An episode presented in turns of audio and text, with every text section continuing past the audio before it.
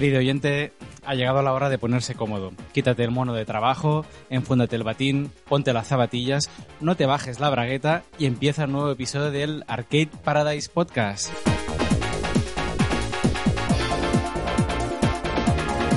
Es el séptimo episodio. Es un episodio muy especial. Es tan especial que estamos haciendo el especial de Halloween. Y además te daré un spoiler. No hablaremos del puto Splatterhouse.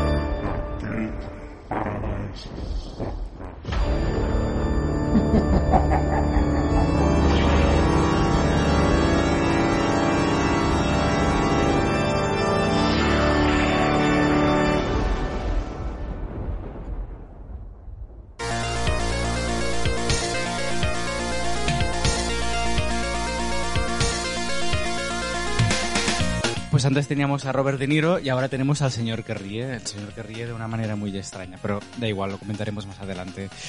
Empezamos un nuevo episodio y empezamos, como siempre, saludando, saludando a los valientes que, se han, que han tenido a bien acercarse al local de la Asociación Arcade de la de Llobregat, donde se graba este tu ah, podcast favorito de arcades. Así que pues es- empezamos a saludar a Uri, a los mandos, como siempre. Uri, ¿qué tal? ¿Cómo estamos? Hola, buenas noches. Buenas noches. Buenas noches, noches tétricas, noches de miedo, noches de Halloween o, o noches de orden, de orden de ir a limpiar lápidas a la- al cementerio y de visitar y de visitar algún familiar fallecido, desgraciadamente. Empezamos con buen rollo. Eh, Es una noche muy especial para mí y para todos nosotros.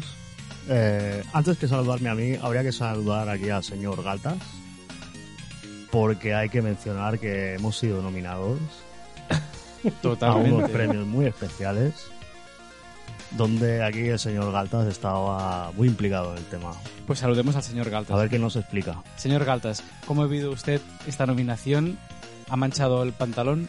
muy agradecido por todos los votos que hemos recibido y en especial que me han votado a mí, que estoy el- he quedado en, el- en la quinta posición para mejor voz podcaster. Estamos hablando de los premios, Uri. Eh, Game Elch o Game LX Son los premios que premian, como no podían ser de otra manera, unos premios a los mejores podcasts de temática de videojueguil, si no me equivoco. También agradecer a, a ellos, a los que han montado este... Bueno, que montan cada año. Nosotros somos nuevos en esto.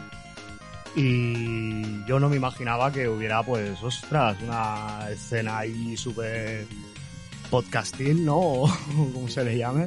Ahora mismo, ¿qué nominaciones tenemos? Tenemos la del señor Galtas y tenemos alguna más, creo, Uri. Tenemos la del podcast Revelación del año. Y una más eh, Mejor sonido, ¿no? en calidad de Sí. sonido. Calidad de sonido. ¿Y quién se ocupa del sonido de este podcast? Todos.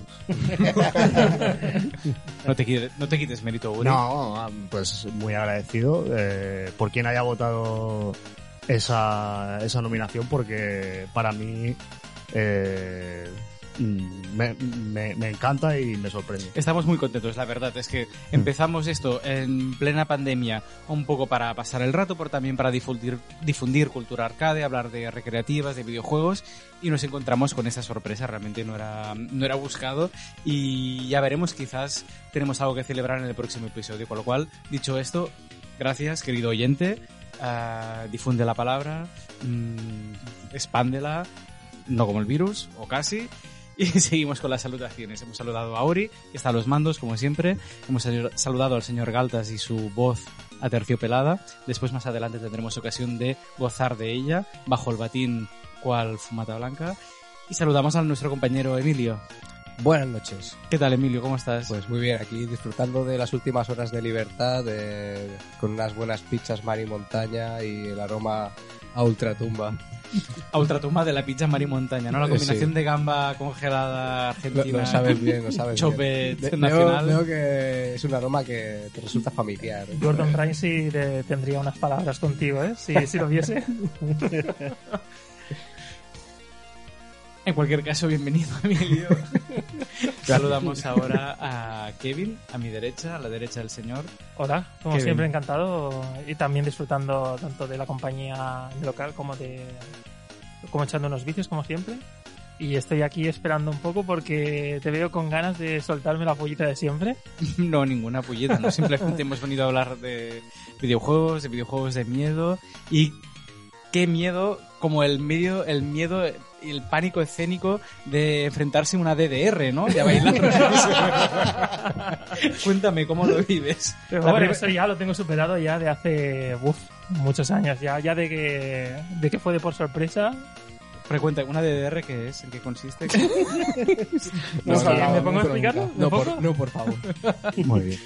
Como sabéis, es un podcast dedicado a los arcades en general, pero tenemos una especial predilección por las DDRs y, los, y una plataforma que se llama Neo Geo, que a algunos les puede sonar, algunos como nuestro compañero Jonah. eh, buenas mm, y terroríficas, eh, no- bueno, para nosotros noches, para el que lo escuche, pues lo que sea. Sí, ahora mismo en Y- Australia es... Mm, Bueno, igual es, no sé. y bueno, pues nada, con ganas de, de este podcast especial, que lo hemos preparado con bastante cariño, ¿no? Para que la gente pase un buen rato, cre- creemos. Y bueno, ya, ya veréis de qué va. Muy bien, pues hechas las presentaciones, ahora sí, entramos en materia. Uri, dale al siguiente jingle y vamos al lío.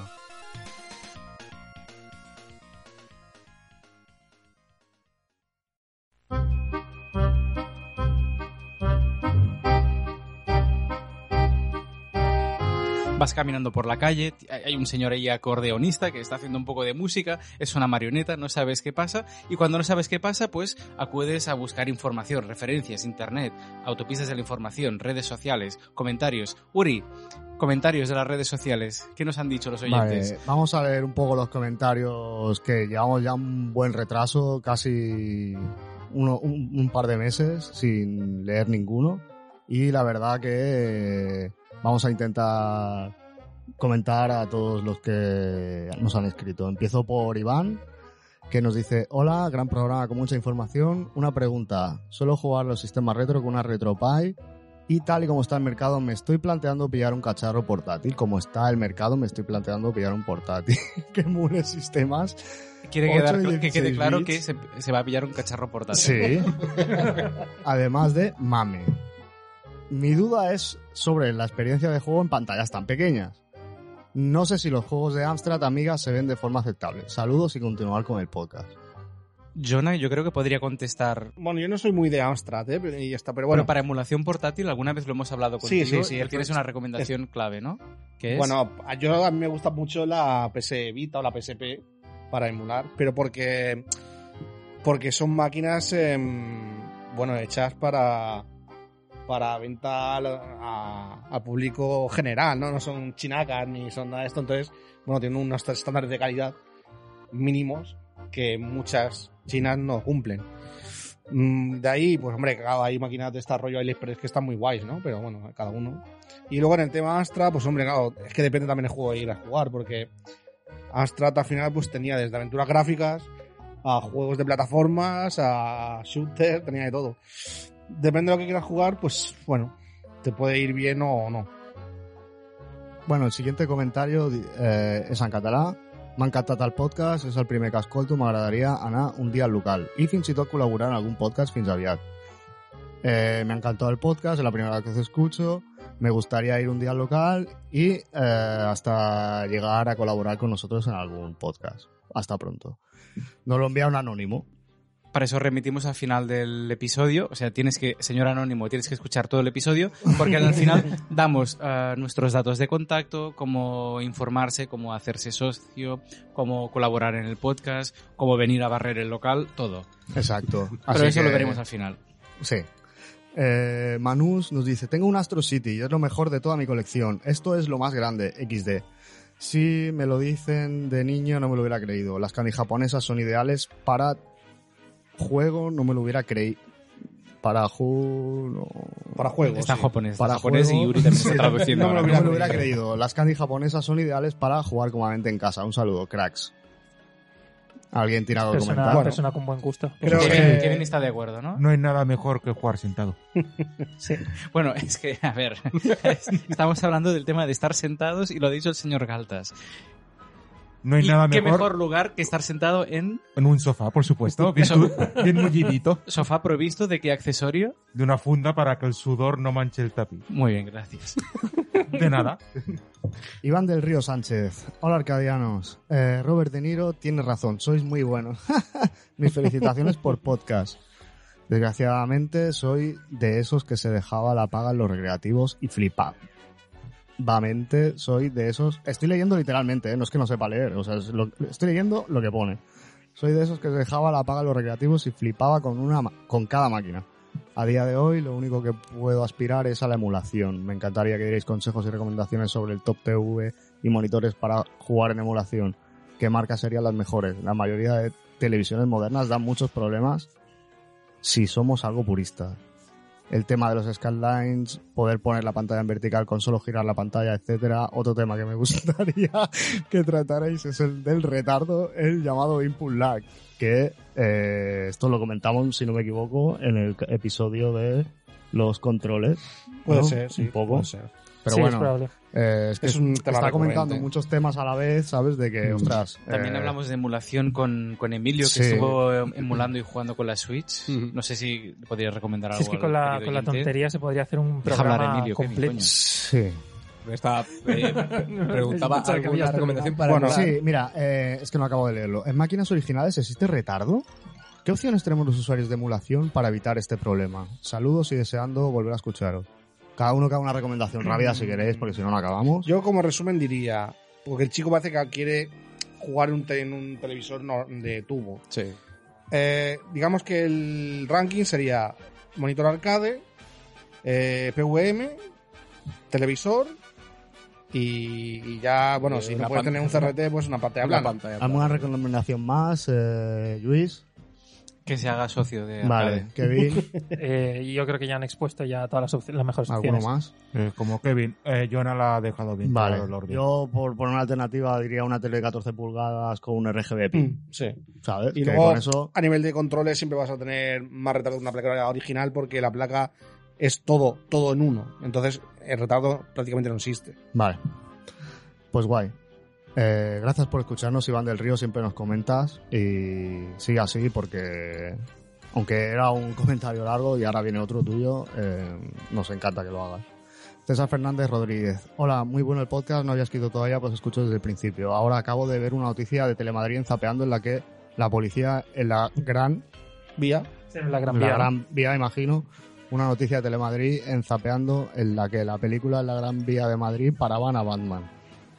O sea, no sé si Que la policía en la Gran Sí, Vía de sí. Madrid paraba a Batman conduciendo un Batmóvil. Sí, y cuando desvelaron su identidad confiesa que es catalán y que se llamaba Uri. A mí la voz me sonaba mucho, algo que confesar. Un poco el Vaya, comentario, vaya. elige, elige tu Yo aventura, le he ¿eh? contestado, ¿eh? Y le he dicho que yo en Madrid mm, tuve una época que, ojo, cuidado. Hombre, a lo mejor... Y te disfrazabas de Batman. No se acuerda. Pero, lo mejor Batman soy yo, ¿eh? No sabes. Pero eso es un poco el rollo de la despedida de soltero, ¿no? De pillan al novio, lo visten de Batman, lo meten en el AVE a Madrid y solo con 5 euros en el bolsillo y apáñatelas para volver Sí. a casa, ¿no? Yo esto no, no lo entendía, tío. O sea, cuando lo leía no, no, no, no entendía hasta que me dijisteis vosotros, no, esto sale un artículo de un pavo que pillaron en Madrid. Y si no lo pillaba. Yo, pero se llamaba Uri. Se ve que sí, se ve que sí. Y era catalán. Puta casualidad, tío. Parece de estas cosas de cuentas de Twitter, de estas de cosas sacadas de contexto. Literal. pero ese Uri no fundió a la policía de Madrid. No, eh, malísimo. Vemos que si hay, un- bueno, en, hay los altos hornos del País Vasco y después está Uri que nos funde a todos. Poca coña. DFR nos dice, qué grande soy, maestro. Iván del Río Sánchez, gran programa de recuerdos, se refiere al eh, arca- una, el arcade de una noche de verano, que eh, gran programa de, re- de recuerdos de grandes máquinas a las que jugué, jugaba todo el año a recreativas entrando en bares recreativos de mala muerte, como máquinas destacables en bares y recreativos de mala muerte, pero ¿por qué escribe dos veces todo el rato lo No, mismo, yo- tío? esto- Yo- no, yo no, creo que está- pasa con varios comentarios. Sí, que está, estás leyendo de capturas de, pantalla y, y yo creo que aquí ha habido un pequeño lío. No, yo creo que es pequeño por el gestor del, del Xbox Que se o está, algo, se Sí. está repitiendo el texto o algo. que se repite el Sí. texto, sí. O sea, no es que lo esté leyendo mal, ¿verdad? No, no, Sí, no, no, Porque no, me quedo muy loco. Porque si no el Este coronavirus... era, era un, era un déjà vu, tío, un fallo Vale. en Matrix. Uri no hace nada mal, que nadie Vale. le diga a Uri que hace algo mal. Como máquinas destacables que jugué en verano serían el Gear Kung Fu, Indiana Jones y el Templo Maldito. Street Fighter, el primero no, el segundo, el que salía un ninja. Passing Shot UFO, Robo Danger y muy especialmente a la máquina del Tekken World Cup, gran juego de fútbol. La pregunta es, ¿jugabas con un trapball? Ah, Ahí lo seguramente dejo. Ahí lo dejo. Apostaría que no. No creo. Esta última era un vicio y se amortizaba bien ya que era muy fácil llegar a la final. Sol- eso que era joystick, solía jugar con un con algún amigo y jugábamos 30 segundos cada uno y luego cambiábamos. Lo hacíamos así porque, como digo, era muy fácil llegar a la final y así el que miraba nos aburría. Qué, qué solidaridad. Historias de, de los Sí. recreativos, tío. Seguir así me encanta el podcast. Pues muchísimas gracias a todos los comentarios y, y bueno, después de este episodio a ver si hay algo que, Sí, a ver si la gente... se- Siempre animamos a la gente que nos escriba, nos insulte, comenten, digan cosas. Ahora también tenéis la ocasión de poder escribir cartas de amor al señor Galtas y él os contestará con una nota de voz y su voz aterciopelada, con lo cual no os cortéis.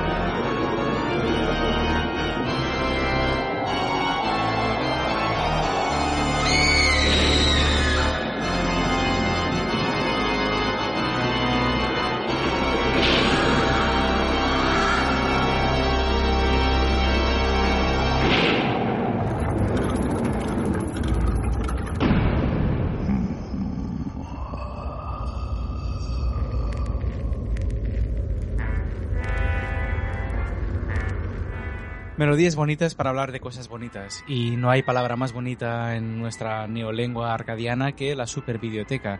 Y es esa sección en la que cada programa, cada episodio, pues cada uno de los colaboradores habla de, de sus movidas, sus experiencias.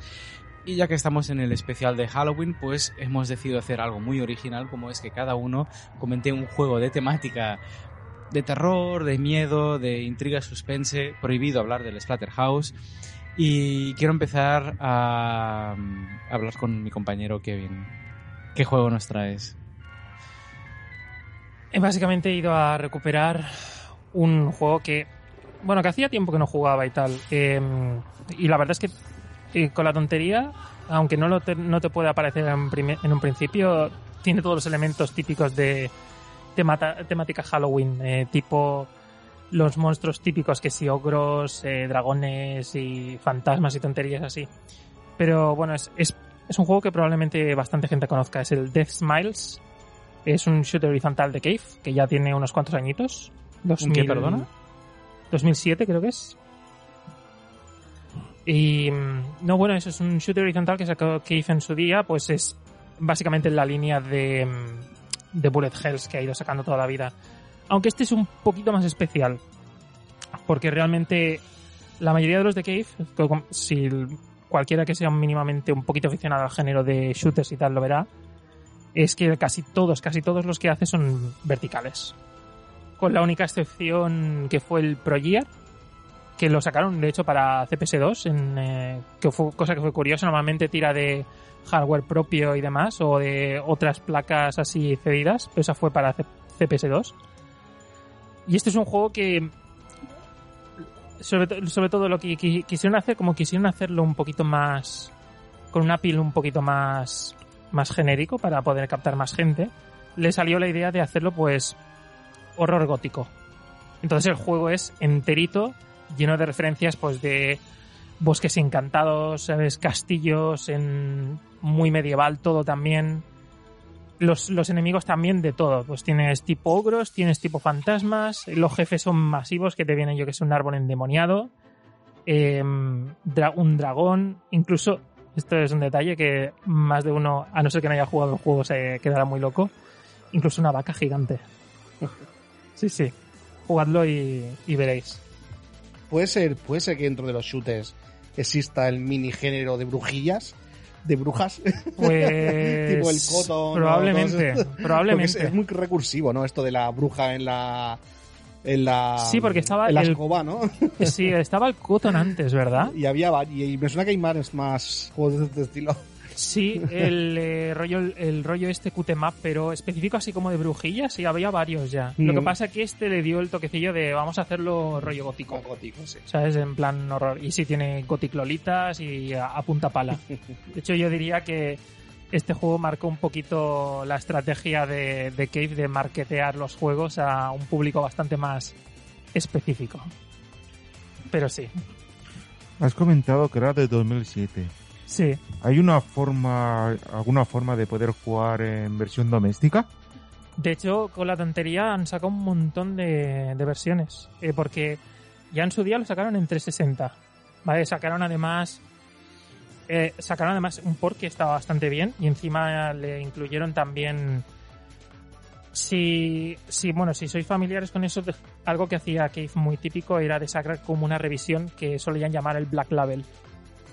Que le, bueno, hacían, era básicamente como una especie de remix del juego. Cambiaban un poco las mecánicas y el juego cambiaba bastante la forma en que jugabas. En la versión de 360 incluye tanto la versión original de arcade como la versión de Black Label, que, bueno, básicamente te da opción para el que quiera jugar en serio a puntuar, súper difícil, pues ahí. Tienes la versión 360, em, sacaron un port para iOS, para, para Apple, cuando Cave estaba en la época esta rara de experimentar y de sacar cosas en, en, móvil, porque tiene una, de hecho, tiene una división, al menos tenían una división de juegos para móviles bastante grande, mucho más grande que la división de arcade, cosa que es bastante locura, pero sí, la división de arcade era súper pequeña. Y hace 4 o 5 años hicieron un poco de experimento y sacaron varios juegos de Cave en PC, están en Steam. Y es básicamente igual que la versión de 360, lo- te, te lo incluye todo. Un reco- mejor manera. Un recopilatorio de para Steam, quieres decir. No, eh, sacaron el Musihime, Exacto, un recopilatorio de juegos de Cave en Steam. pero no como recopilatorio, son independientes. cada Ah, uno. vale. Pero estaba el Musihime, el Dodonpachi Daifukatsu y el, y el Desmice el primero. Y es la mejor, si tenéis curiosidad y tal, es la mejor manera, porque está ahí y ya de por sí vale 20 euros. Y si os queréis esperar porque a lo mejor os parece muy caro, pues os, os esperáis a una Steam Sale y, y con eso será más que suficiente. Te lo bajan a lo mejor a 5 euros o 10. Y dentro de lo que es la ambientación de miedo, terrorífica y todo eso, ¿da miedo o da risa? O... No, a ver, es un shooter. O sea, no, miedo no te va a me dar. refiero al diseño, es más tipo cartoon. No, el diseño es bastante en serio. ¿Sí? O sea, a ver, tiene algunas cosillas, como la vaca esta. Que Sí, lo de la vaca está, está bien, es que no conozco el juego y me, me ha molado. No, pero en, eh, en general la, está muy bien hecho el diseño de los escenarios, de los enemigos y tal, está muy logrado. Y otro, otra cosa que me gusta destacar del juego es la música que está sonando ahora mismo y que me parece, vamos, de mm, top 10 eh, de todos los tiempos en, en arcade y para mí una de las de las de las obras maestras de Miki junto al, al Battle Garega. Por ello para mí es de esos de las mejores de su carrera. Tiene además que te mezcla elementos elementos de horror de tipo gótico con mucho órgano y demás pero te mete tecno entre medias te mete rock te mete de todo. Pues, querido oyente, si es la, si es la primera vez que nos escuchas, ah, si oyes decir a Kevin que una música de un juego es buena, y ahora lo digo en serio, es que es muy buena. O sea, realmente tómatelo al pie de la letra. Pues muy bien, pues muchas gracias Kevin por esta recomendación o, mm, o este juego, comentarlo. Y a ver qué nos ha preparado Altas, a ver con qué nos dará miedo sin tener que bajarse los pantalones. Bueno, Pues yo, más que de un videojuego, voy a hablar de lo que se podría considerar una típica atracción de feria. Es la Original Soccer, que no deja de ser una imitación de una silla eléctrica. A ver, a ver un momento. Imitación de silla eléctrica. Exacto, O sea, así como suena. exacto, exactamente. Es una silla de madera con dos agarraderas que se suponen que son un cátodo y un ánodo, que no deja de ser un... cuando pasaba la corriente no deja de ser un multiplicador de vibraciones, que es lo que te daba la sensación de malrollera de... Calambrazo. De calambrazo. O sea que realmente, o sea, de electricidad no hay nada involucrado. Es, es solo vibraciones. Obviamente no quería que nadie se quedara frito en la Ya, ya, pero, pero no sabía si se podría llegar a simular con Mi- un mínimo voltaje. Mínima, mínima corriente, pero lo que más notaba es la vibración del, Ostras. de las agarraderas. ¿Y entraríamos en la categoría de mueble o de juego arcade, este simulador, esta silla? No, es más bien atracción. Es eh, como la típica de puñetazos, de ver quién consigue más fuerza. Pues ese es el grupo de amigos. De a ver quién aguanta más tiempo. Electromecánico, ¿no? Podría ser un sí. arcade electromecánico, ¿no? Sí. ¿O como el caballito de la tienda de zapatos? No, más bien como electromecánico, como dice Jonah. Como un caballito, pero un caballito que también te da corriente, como la silla eléctrica. Fue creado en 1997 y se podía encontrar en, en el Magic Park de Lloret de Mar, aquí un pueblo catalán, que por 200 pesetas podía llegar a jugar. Eh, duró pocos meses porque un juez la clausuró porque decía que era un alegato a la pena de muerte y según la Constitución española eso es ilegal. De todas Vaya. maneras, en Lloret de lo Mar, bueno es ilegal siempre, joder. pero en Lloret de Mar, con todos los holandeses borrachos, un poco de pena de muerte no iría mal en esa época. Vamos, se hizo de oro. En los pocos meses que estuvo funcionando, arrasó esa máquina.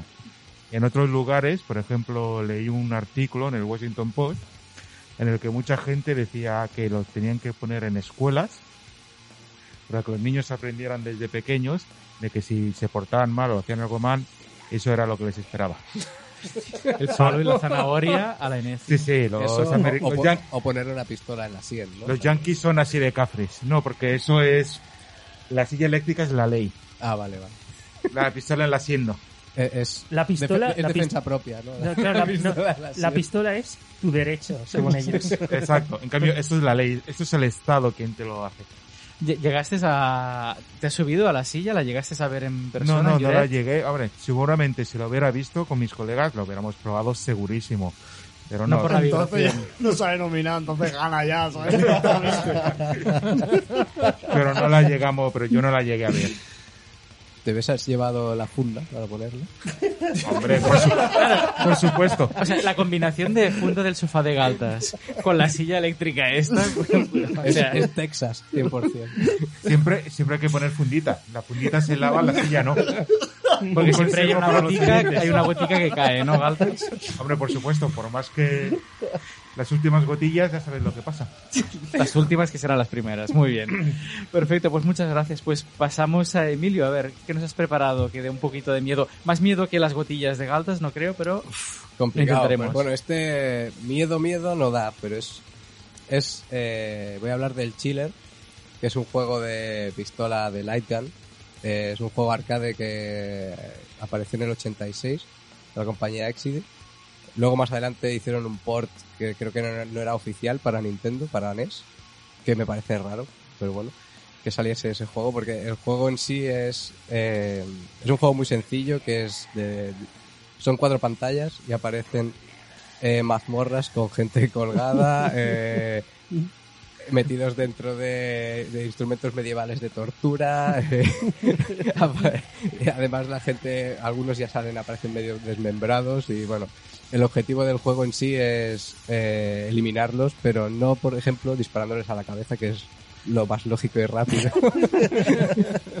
sino que tienes que eh, torturarlos lo máximo posible.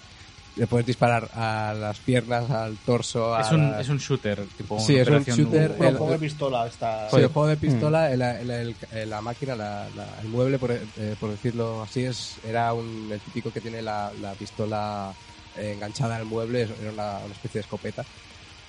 Y eso. Y bueno, al principio de, de cada pantalla antes te dan unas pistas para que te fijes en según qué cosas, porque en, las pantallas aparecen mil cosas a la vez y tienes que intentar eh, conseguir los máximos disparos posibles. Por ejemplo, te aparece un, murciélago por volando o lo que sea, pues también tienes que hacerlo.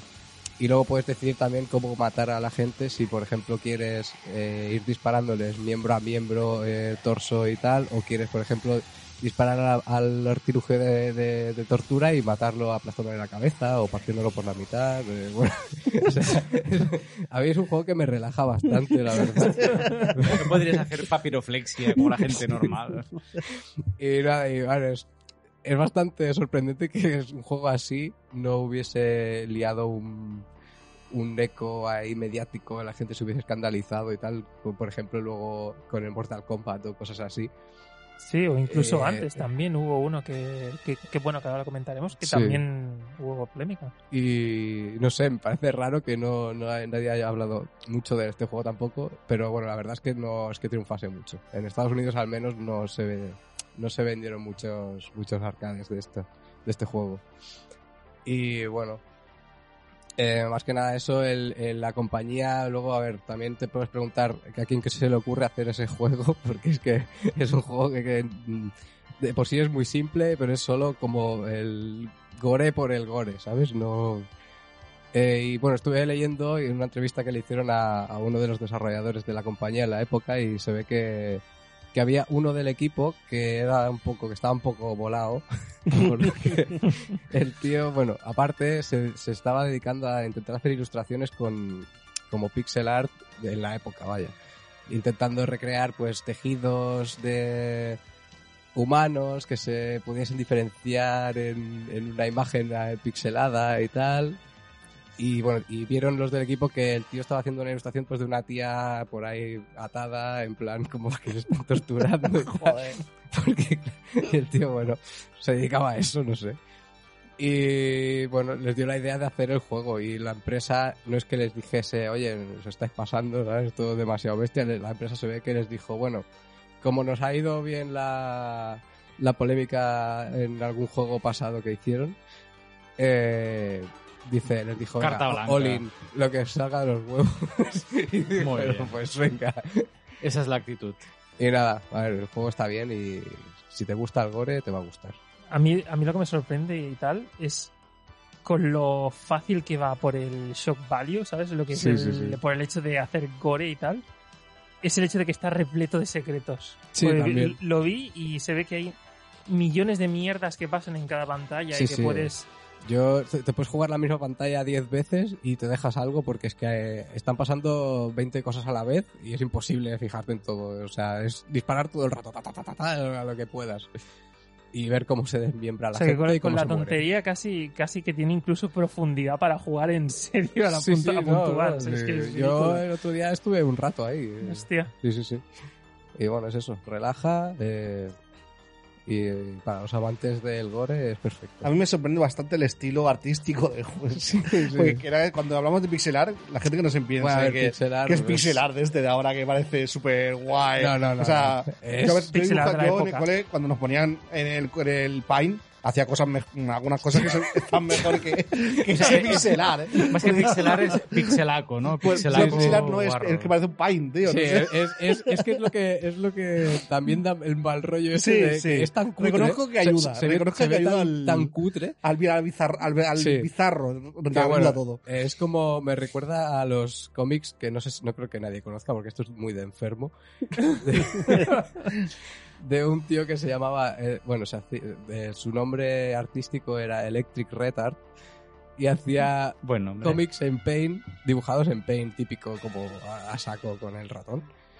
Y lo, al tío, bueno, lo echaron de Alemania y lo, o sea, lo, lo han, ex- lo han echado de Alemania forever y tal, porque los cómics que hacía eran bastante gore, como, yo no sé, eh, un tío que sale en bolas eh, a la calle, mm, se caga, coge el truño, lo congela y va con el truño congelado y mata a una niña que pasa por ahí. ¿sabes? Ese es el nivel. Pues me recuerda un montón a esa mierda. Y si buscáis los cómics de Electric Retard, yo Eso lo veo, pero por curiosidad científica. No olvidemos que existe una rama de la medicina llamada psiquiatría para muchos de estos casos. Bueno, Eso, es- esa es mi... Por eso me interesan esas cosas. Hablando de cómics y de mierdas, pues otra pequeña recomendación. Hay un autor afincado en Barcelona que se, el seudónimo es El Rey de España. Y también es, sí, sí, está muy bien.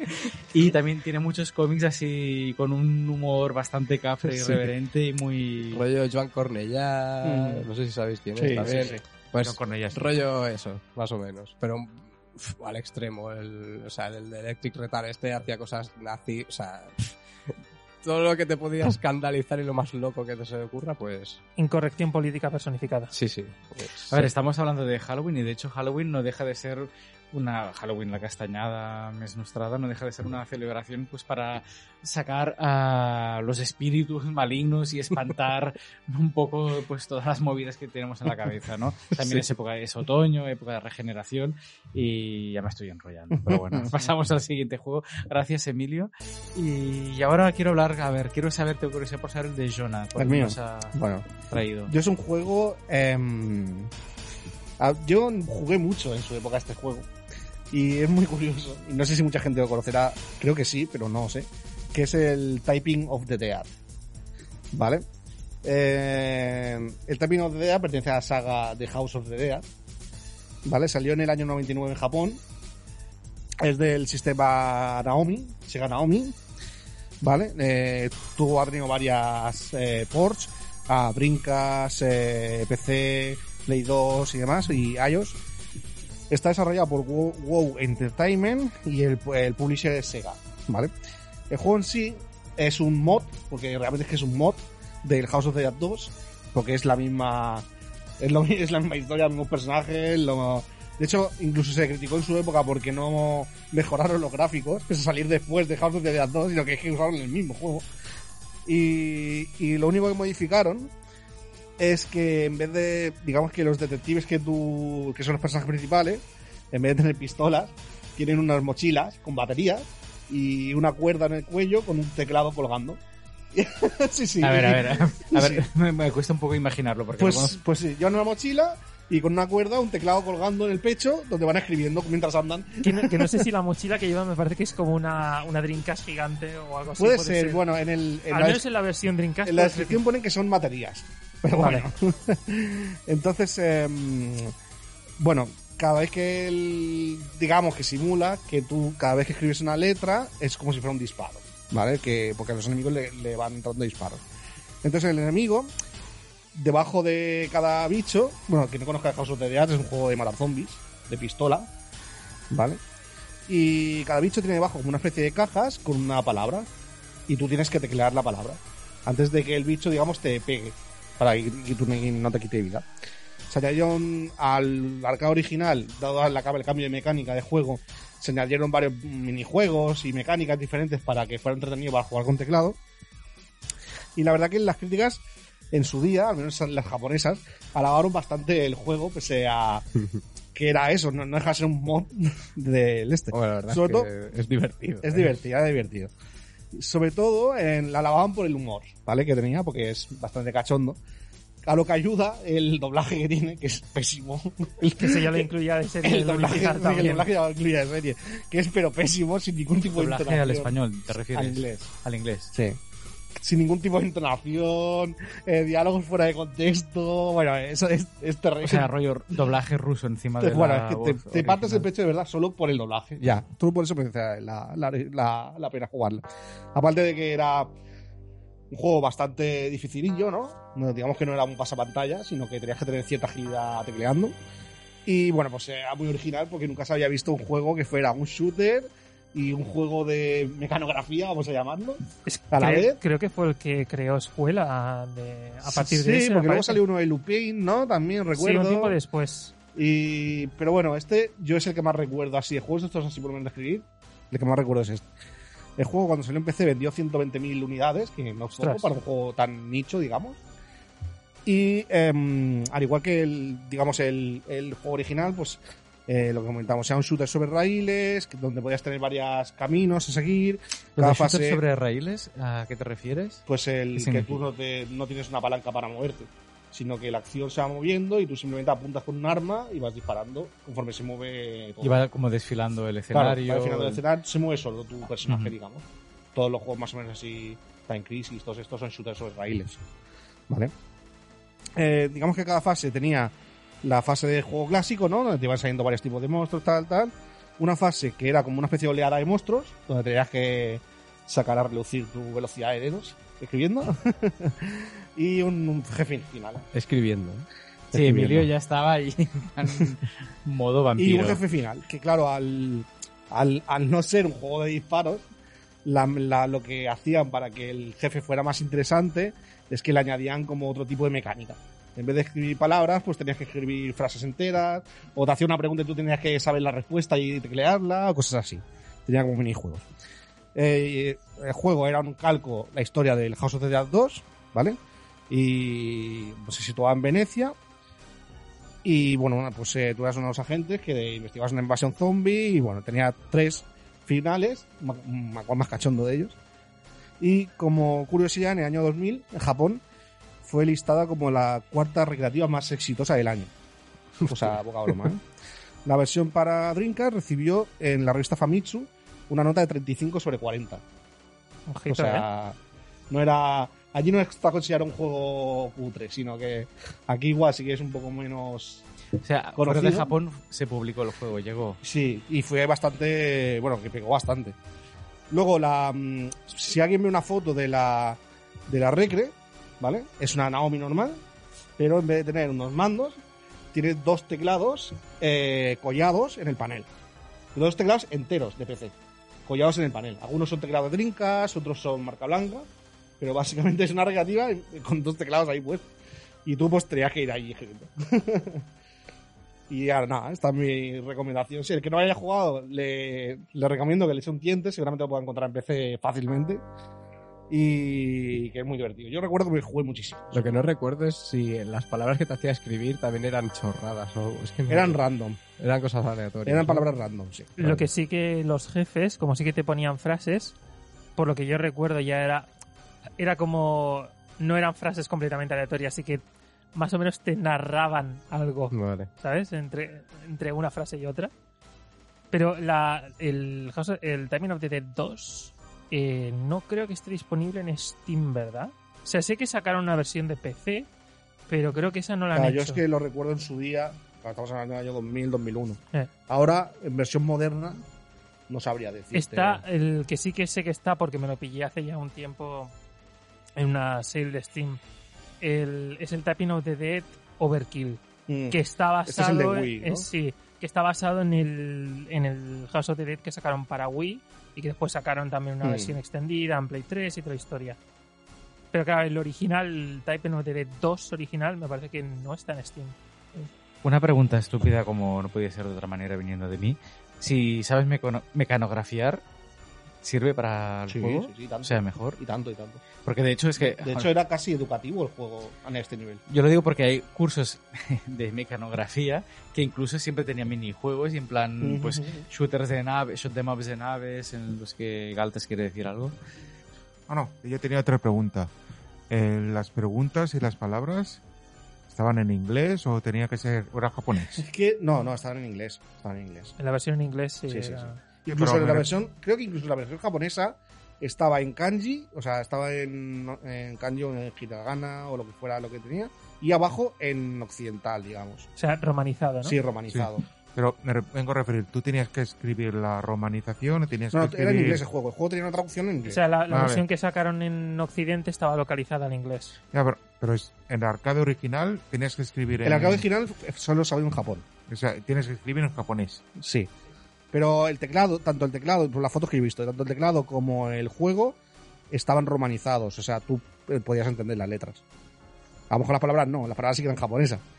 Pero, Exacto. pero si sabes mecanografía, como dice el Luis, fácilmente podrías transcribirlas. Lo que pasa que vas con la desventaja de que, claro, como no son palabras que utilices de normal, no vas a tener la velocidad, la misma velocidad que si lo estuvieses leyendo del inglés. Claro, pero mi pregunta es, si te sale el kanji de escribir, yo no sé cómo se escribe No, no. ese kanji. No, no, no te, te, sale. sa- te sale arriba, te sale el kanji y abajo el romanizado, que Vale. es el alfabeto eh, Exacto. occidental. Entonces podías escribir Sí. el romanizado, vale.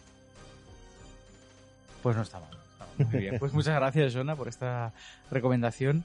Ah, pues ahora hago la mía, muy rápidamente. Eh, uno de los spoilers del programa era no hablar de Splatterhouse y lo he repetido varias veces porque yo de entrada había pensado hablar del Splatterhouse y por suerte mm, se me ocurrió hablar de una alternativa y es el Laser Ghost. Es un... De hecho, yo este juego lo conocí am, porque lo tenía en Master System y resulta que originalmente era un juego de, de arcade, es un arcade de Sega del año 89, los datos de Wikipedia típicos. Un shooter sobre raíles también, por eso antes te preguntaba sobre lo de los raíles, Jonah, para que lo contaras a la audiencia. Y en el que podía- incluso podían jugar hasta tres jugadores, la versión de arcade, hasta tres jugadores a la vez. Un poco era un juego como si Cazafantasmas se hubiera llevado a las máquinas arcade, porque era estéticamente, pues era disparar un montón de monstruos. De hecho, jugando tú solo, bastante difícil. Ah, tienes que jugar dos o tres y bueno, pues mm, son... Tienes una pistola con dos disparos, disparo normal, disparo especial. ah, te sale el punto de mira sobre la pantalla para ayudarte. Y nada, cinco pantallas, ah, muchos monstruos. Y un poco la estética, pues bastante. A mí me recuerda a los monigotes del Altered Beast. Imagino que es por la época. ah, los monstruos son los típicos, no sé, desde calaveras, ah, cabezas de zombie que te van disparando y bueno, que te van tirando cosas y jefes finales. Y la verdad es que bueno pues bastante diría bastante divertido pero no lo puedo decir porque quería probar el juego y, y al iniciarlo en el emulador am, porque no- desgraciadamente no tenemos esta recreativa aquí en el local de la Asociación Arcade de Cornellá ah, pues me salía un error de calibración de la de la pistola óptica Intent- es el problema de intentar emular un arcade en un Mac, ¿no? Imagino, si fuera con un mame, un mame normal, pues lo hubiera hecho mejor. Total, ah, este juego pues se me ocurrió porque yo en su momento tenía la versión de Master System. La versión de Master System también es de Sega, se llama Laser Ghost igual, pero la historia no tiene nada que ver. Aquí es también un shooter sobre raíles, en el que en, la pantalla sale, está ambientado una casa encantada y sale una niña, Catherine se llama, y tienes que protegerla de los fantasmas. Los diferentes monstruos no te atacan a ti, sino que van a atacar a la niña. Y tú con el, el Light Phaser de Master System o el Gamepad ah, tienes que irlos matando. También la gracia que tenía era que podías disparar a la niña. Entonces, eh, en esa época, bueno, pues, el hecho de que. lo- no sé, lo típico, ¿no? De, lo de disparar o lo de pegar a tu compañero, pues aquí directamente podías pegarla, dispararle. Y de hecho iba bien porque incluso a veces eh, la niña iba caminando a derecha o izquierda un poquito de manera random. ah, si se acercaba a un hoyo antes de que caer, pues le disparabas y con el toque se iba para atrás. Un juego bastante curioso, tanto la versión arcade como la de Master System, y no sé si alguno de vosotros lo conoce. Alguna Yo no, la, la versión arcade, los gráficos supongo que no serían los mismos que en la versión de... No, no, nada que ver. O sea, lo que digo, la versión arcade, los gráficos, a mí me recuerdan un poquito por la época al Altered Beast. Son mm, monigotes, monstruos bastante grandotes. Un poco el. Muy la- coloridos también, ¿no? Sí, la, la estética esta de terror ah, norteamericana, y eso que el juego es japonés, pues norteamericana de, de mucho fluorescente, de, no sé, tipo Rob Zombie, no sé si me seguís. Sí. Mm, sí. Un, un poquito un miedo, un horror así como muy, muy finales de los 80 y si solo faltan patines en línea y Will Smith haciendo el Yo creo que con lo del cazafantasmas es bastante acertada la, la, la comparación. Sí. Porque es un poco eso, estética, colores verdes, fosforitos, rosas, azules, muy, todo muy colorido. Y, bueno. Sí, de hecho no lo he dicho, puedes jugar hasta tres jugadores y cada jugador, en- eh, de hecho es un equipo de, no sé, científicos o algo así y cada uno de los tres jugadores encarna un personaje diferente con nombres muy originales tipo Sam, Max y, y Joe, no lo sé. Sí, que- Y- sí, el diseño se parece un poquito, le tiene, le tiene cierto aire. Sí, yo creo que alguien empezó a programar el juego como pensando en algún rollo licencia de la peli o algo así. La cosa se Bueno, era muy típico ¿eh? de, de Japón de los 80 y tal, de pillar cosillas, bueno, bastante de, de las occidentales. Y, y pasaba también con la música también. Hay músicas del Shinobi que son literalmente de, de, bueno, de música disco de la época, de, de- de cosas que te salían en el Max Mix. Que un día lo estaba escuchando y yo digo, esta canción me Sí, suena un montón. suena, ¿no? Sí, sí, sí. Y resulta es un trozo de la canción literal. Pero además, a- hablando una cosa del Laser Ghost, que no me parece que nos llega a comentar. es que el diseño de la, de la cabinet me parece que no he visto nada por el estilo en ningún lado, porque no sé si os suena eh, el diseño de estas tipo Ocean Hunter o la que o incluso la del chiller también, la que tienen montada lo que es el arma en la propia cabinet, ¿vale? Y está apuntando a la pantalla. Pero esta es muy especial porque cada, cada arma tiene encima una especie de visor y pantallita que lo que hace es que tiene una pantalla en horizontal que se refleja contra lo que es el visor y hace el efecto como de un láser. Sí, de tal de manera hecho- que da la impresión de que estás disparando un láser de verdad y tal. Sí, lo que ves, de hecho, utiliza la técnica esa del espejo, de Sí. la pantalla está en- Es que eso verlo, verlo en, en- en persona es bastante curioso, la verdad. No, no me parece, no debe haber muchas cabinets aquí, me parece... Yo solo vi una que dio de casualidad que fui de viaje a Praga hace unos años y ahí hay uno de los mayores centros de recreativo. Después de los de Arcade Club de, de Gran Bretaña, hay uno que no me acuerdo cómo se llamaba el nombre exactamente, pero está a unos media hora de Praga o algo así. Y allí tenían una, Ghost, una Laser Ghost original, aparte de un montón más. Bueno, también comentaron que digamos que los japoneses en los años 80 tampoco tenían mucho respeto por las licencias americanas. Fusilaban en sus videojuegos bastante imágenes de las películas Eh, occidentales. sí, sí. Aunque también es verdad que alguno, tú lo debes decir por algunas de las portadas que salían de O juegos de NES, por ejemplo. por M. Bison en el Street Fighter, por ejemplo. Sí. Le gu- le- es que le- les gustaba mucho el tema de la cultura occidental. Es como otro ejemplo así, bastante chorra, que siempre me acuerdo, en, en Ducto Slump, que hay uno de los policías que es literalmente un Stormtrooper. Bueno, pues de, de- de- de hecho, ah, Akira Toriyama ya lo decía, que era muy fan de, Sí, de sí, Star sí. Wars, de Indiana Jones. Es que yo creo que le pasaba a muchos artistas de la época en Japón y tal. Estaban muy. Muy. eh, Muy influenciados por la cultura occidental. sí, o más que influenciados, es que muy fascinados. Y Bueno, lo acababan asimilando Supongo de que una es manera lo u otra. mismo, pero al revés.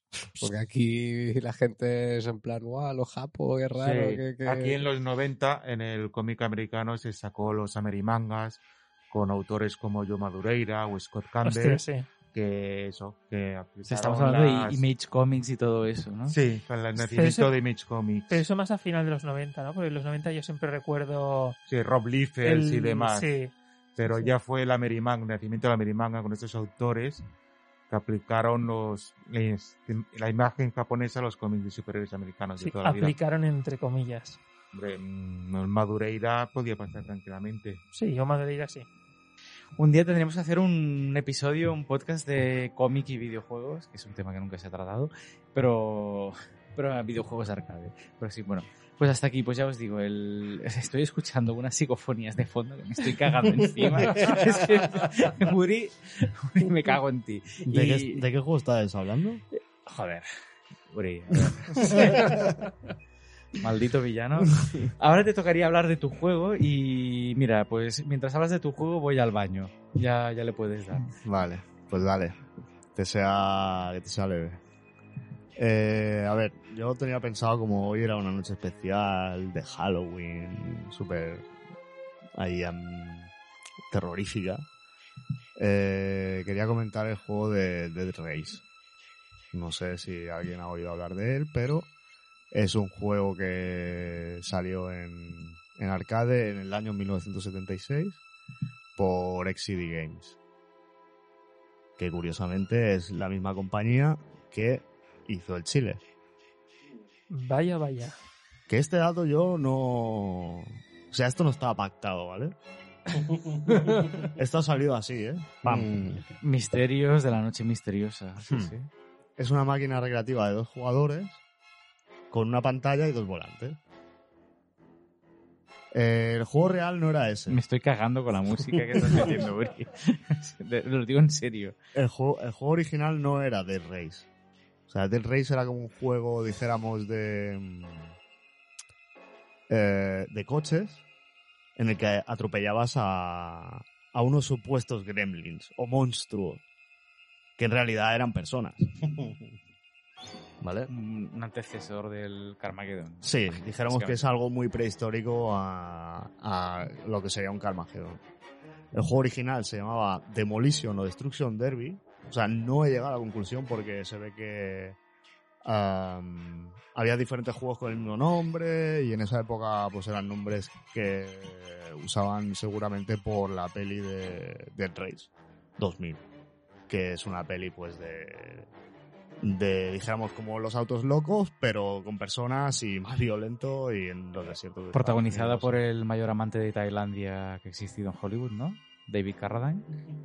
Hasta ahí ya no llego. Sí, sí, es David Carradine. No vayamos a comentar la muerte de David Carradine, que todos David Carradine vive en los corazones Que de cualquier es amante del ¿no? arcade.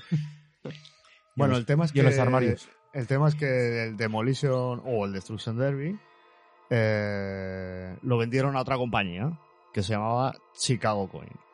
Y esta compañía fue la que la distribuyó el juego. O sea, mm, dijéramos que vendieron el desarrollo y otro compañero lo explotó. ¿Qué pasó? Que por lo que he investigado, esta compañía no pagó los derechos de autor. Chicago Point. Chicago Point. Entonces, cuando ya lo habían distribuido, ellos sí que pusieron su copyright, por decirlo de alguna manera, y Exidy ya no podía distribuirlo. Esto estamos hablando del juego eh, Demolition Derby o Destruction Derby. A partir de ahí, Exidy dijo, "Mm, queremos dinero, porque de esas máquinas solo cobraba unos royalties, muy pocos. Pues hicieron como una modificación del juego, como un kit de aquella época. Le quitamos estas memorias y les ponemos otras. Les ponemos un, unas, unos boomers para subir y bajar el volumen y lo ponemos a la venta. Mm, Y eso fue lo que hicieron. En esas memorias que el contenido que había sustituía a otros coches por personas. Y además incluyeron el, el grito de la persona cuando muere. Un grito de... ¿Sabes? Suena como un... Pero nada, muy prehistórico todo, ¿eh? Pero no era el grito del Stormtrooper de cada peli de Star Wars que se... No, era como un, chirri- como un chirrido, ¿sabes? O sea, cuando tú vas con el coche y atropellas a un humanoide, suena como un chirrido. Curiosamente, la máquina tenía un, un control de volumen para subir el volumen de los chirridos en función del, del operador, lo extremadamente violento que fuese o no. Y bueno, las artes de la máquina están muy bien. Se fueron creadas por Pat Peak, que se hacía llamar Sleepy que creó otras marquesinas de Exidy, pero luego misteriosamente este hombre desapareció. No se sabe si usaba un seudónimo o lo que fuese, pero este tío mm, en internet no está, al menos con ese nombre. Bueno, este juego tuvo mucha polémica, ¿vale? Hubo mucha movida, mucho circo mediático, tanto televisión como artículos de prensa en cientos de diarios. O sea, no, no, no- es difícil ponerse en la época porque por un juego tan sencillo la que se lió fue, fue muy bestia. Eh, uno de los motivos para que se liaran más todavía, con más leña al fuego, después de sacar un coche atropellando gente y todo esto, eh, resulta que en un libro de trucos, de guías de, estra- de estrategia, de, de juegos arcade, eh, hay una referencia a que este título, en vez de llamarse Dead Race, se llama Pedestrian. Es decir, peatón.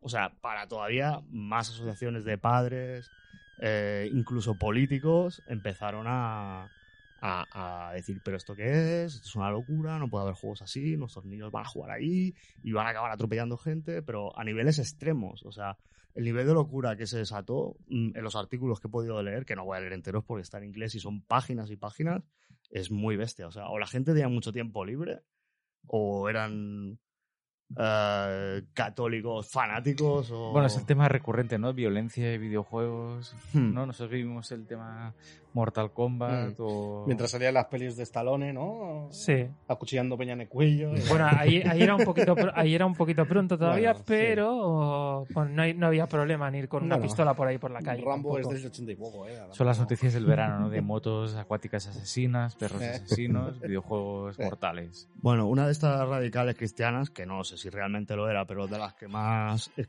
o sea, se dedicó a escribir artículos, eh, era una mujer eh, que se llamaba Wendy Walker. Esto llevó a Paul Jacobs, que fue eh, el director de marketing de la empresa, a salir en televisión.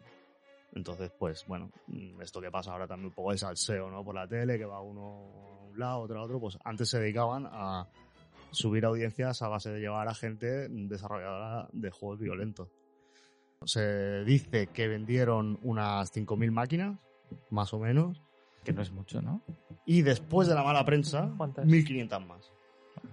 Esos son datos que, bueno, son... Son, son unas cuantas, ¿eh? Con la Sí. Son difíciles de saber porque también comentaban en los desarrolladores que hubo mucho tráfico en las marquesinas de las máquinas. Pues que llegaron a poner marquesinas que llamaban pedestre, o sea, al peatón, cuando eso estaba muy mal visto.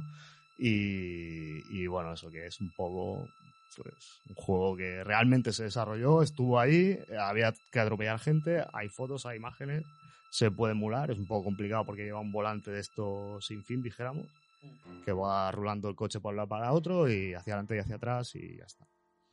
Vamos, que a la empresa esta le iba al salseo que te cagas. Porque Sí. luego el chiller también Exacto. es suyo.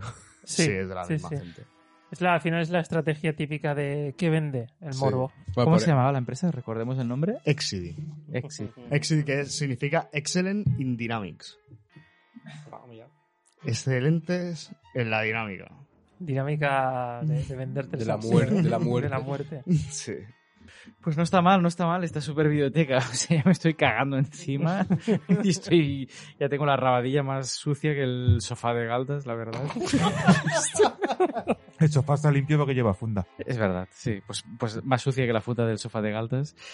Hacemos una pequeña pausa, querido oyente, nos reponemos del susto y volvemos con la segunda parte que quizás es un poquito peor.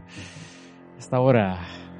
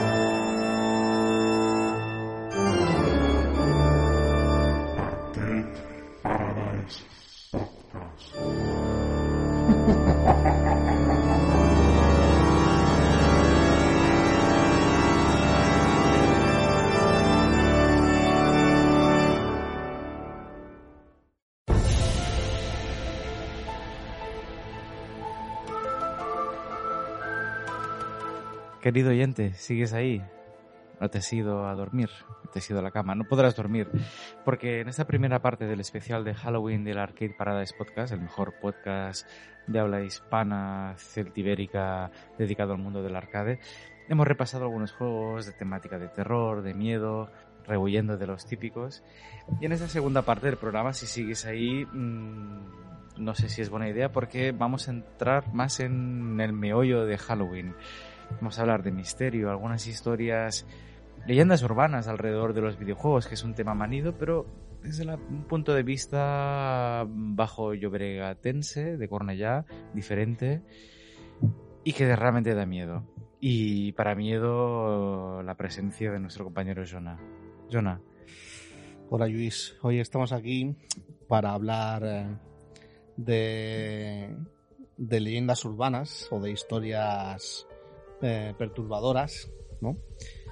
Y empezamos con la leyenda urbana sobre un juego arcade creado en secreto por el gobierno de los Estados Unidos para alterar la mente humana, llamado, llamado Polybius. ¿a alguien le puede sonar, ¿no? Sí, Ese nombre. es una leyenda urbana bastante extendida. ¿Leyenda urbana o no? Bueno, como toda leyenda urbana, tiene su parte real y su parte no. Y en cada uno está el que hay parte cree que puede ser verdad y que no. Dejo de interrumpirte y por favor. Esta leyenda, bueno, trata sobre, sobre un programa secreto de control mental. Esto es un tema bastante recurrente en Estados Unidos, lo de los eh, programas secretos del gobierno, ¿no? De control mental en varios ámbitos. Sí, casi que hay imanes de nevera sobre Sí, sí, sí. programas secretos cada de esquina control encuentras mental. un, un programa secreto de, de control mental de Estados Unidos. Este, bueno, pues estaba llevado a cabo también por el gobierno de Estados Unidos y al menos lo que se afirman en los entre los círculos conspiranoides es que, bueno, a raíz de unos mensajes publicados en, al inicio del año 2000 o en los 2000 se afirmaba que el gobierno pues a- habría conseguido desarrollar un juego en formato arcade, ¿no? En una recreativa que alteraba la mente de aquel que lo jugaba y este juego pues se, publicaría sobre el año 81 según las fuentes que, que publicaron estos mensajes ¿no? allá por los 2000 Eh, esta máquina se fue colocando en, en un selecto o en una bueno sí, en un selecto grupo de recreativos de los suburbios de Portland en Oregón, Estados Unidos Bueno, suburbio, de hecho, para Estados Unidos es barrio residencial de las afueras, ¿no? Sí, selecto en el, en el, en el aspecto de que estaban seleccionados por alguna razón, ¿no? En plan... Curados, diríamos hoy en día. Ha sido curado. Y mm, bueno, y pues em, caso, ¿no? estas fuentes... Sí, no, no he hecho caso. Esta- Sí, estas sí. fuentes afirman que cada vez que probaba la máquina destruía la mente del, del incauto que se acercaba a ella. Como hemos eh, dicho, esta máquina se, se conocía por Polybius, eh, nombre de, de filósofo griego, y supuestamente está fabricada por Sineslogen, que lo pronuncia fatal, pero bueno, en No, significa pérdida de los sentidos. Lo has dicho en alemán de Suiza, yo creo. Sí, en alemán. Bajo alemán. En alemán de. Vamos para Alemania PP. ¿no? Que sería lo que yo. Y bueno, en alemán significa pérdida de los sentidos. Y supuestamente también está programado por Ed Rothberg. Hay capturas, ¿no? De donde aparece el título y pone eso, pues. eh, fabricado por Sineslogen y programado por, en la misma captura. Estas capturas, si, si busca, la gente busca por internet, están analizadas, qué tipo de fuente era, o está todo bien analizado. En el juego, pues el jugador este, supuestamente, tú manejabas una nave que, bueno, disparabas una serie de enemigos mientras, eh, bueno, las fases se desarrollaban en una temática tipo puzzle. Eh, asimismo, estos testigos coincidían en que eh, una de las particularidades del juego era que la nave no se movía con el movimiento del mando, sino que era la pantalla la que rotaba alrededor de la nave como epicentro, digamos. Y tú cuando movías el mando, pues lo que hacías era rotar la pantalla. El juego supuestamente constituía una, una revolución en aquella época, tanto por su aspecto gráfico, colores y como sus efectos luminosos, bueno, la espectacularidad del juego en sí. Em, las, la gente que afirma haberlo visto en su día, eh, todos coinciden que era una super atracción y que había colas por jugar. Este rumor, como hemos comentado, se, originó sobre el año 2000 en coinop.org, que son unos foros eh, dedicados a arcade, al mundo arcade. Y afirmaban que el juego pues, se sabría distribuir en el 81 y que existía incluso una imagen de la ROM para jugar. La entrada pues eh, incluía rumores de que el juego era súper adictivo, se decía que había enormes colas para jugarlo, que podía causar amnesia, insomnio, pesadilla, alucinaciones, bueno, todo lo que os podéis imaginar. Y algunos incluso aseguraban pues que mientras jugabas se podían ver mensajes subliminales del tipo mátate, no pienses, no cuestiones la autoridad, ríndete. Bueno, todo súper educativo y, y muy recomendable todo, ¿no? Para, para la juventud y tal. Pues eh, bueno, esta, estos chicos, los recreativos, afirmaban que cada noche, cuando cerraban el recreativo, eh, acudían unos hombres vestidos de, con un traje negro y bueno, pues charlaban un poco con el propietario. Incluso alguno afirmó que después de charlar con el propietario, estos hombres de negro se acercaban a la máquina. A todo eso hay que tener estómago para hablar con un propietario de salón recreativo, ¿eh? Bueno, no sabemos, los, los- los propietarios americanos son igual que los españoles. No sabríamos esto. No me sorprendería. Podría ser, ¿no? Bueno, sí, pues sí. Prosiga, disculpe. Y bueno, incluso algunos, pues, eh, como he comentado, pues eh, afirmaban que estos hombres de negro eh, acudían a las máquinas y, bueno, ejecutaban una especie de menú de servicio, ¿no? Como se conoce. Y en este Pro propio, ¿Eh? para hombres de negro. Sí, sí, los propios hombres de negro. Y en, el- en este menú de servicio, cuando lo ejecutaban, pues eh, aparecían varias entradas, ¿no? Para controlar la máquina. Y pues el que lo pudo ver aseguraba que en la pantalla, pues varias de las entradas del menú eran, por ejemplo, del tipo pesadillas, amnesia, alucinaciones o mensajes subliminales.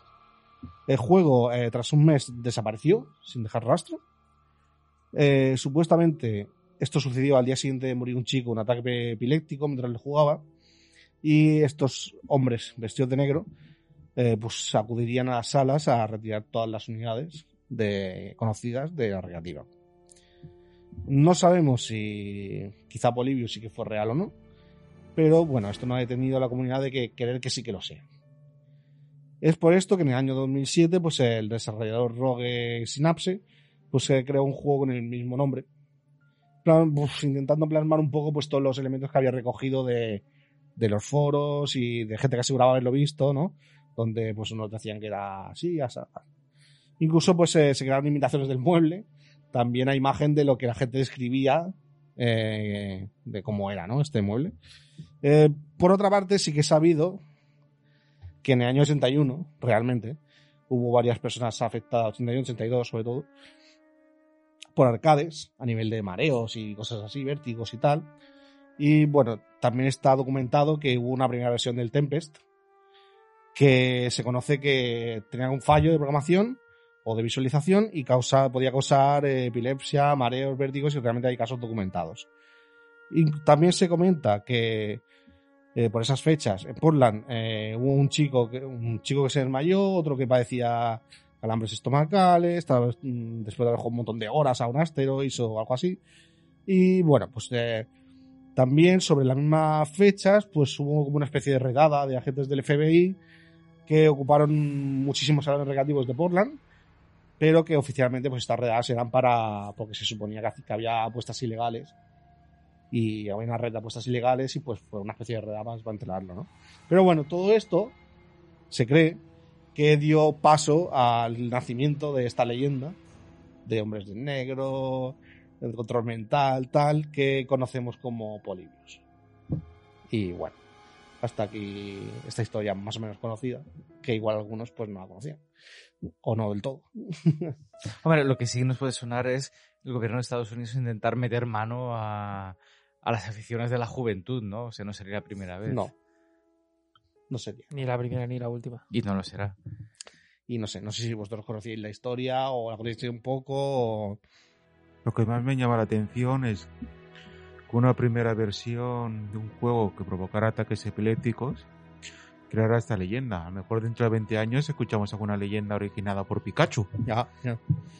La- Bueno, a Bueno. ver, de hecho lo- los disclaimers, los warnings de epilepsia, en gran parte vinieron por ese famoso episodio de Pokémon Sí. que dijo provocar epilepsia en dos o tres caraplatos de Japón y No, no, bueno, todavía no conocemos la 700 serie que- casos, ¿eh? Yo me sí. vi la primera temporada para ver si me daba y así podía cogerme la baja y no ir a trabajar.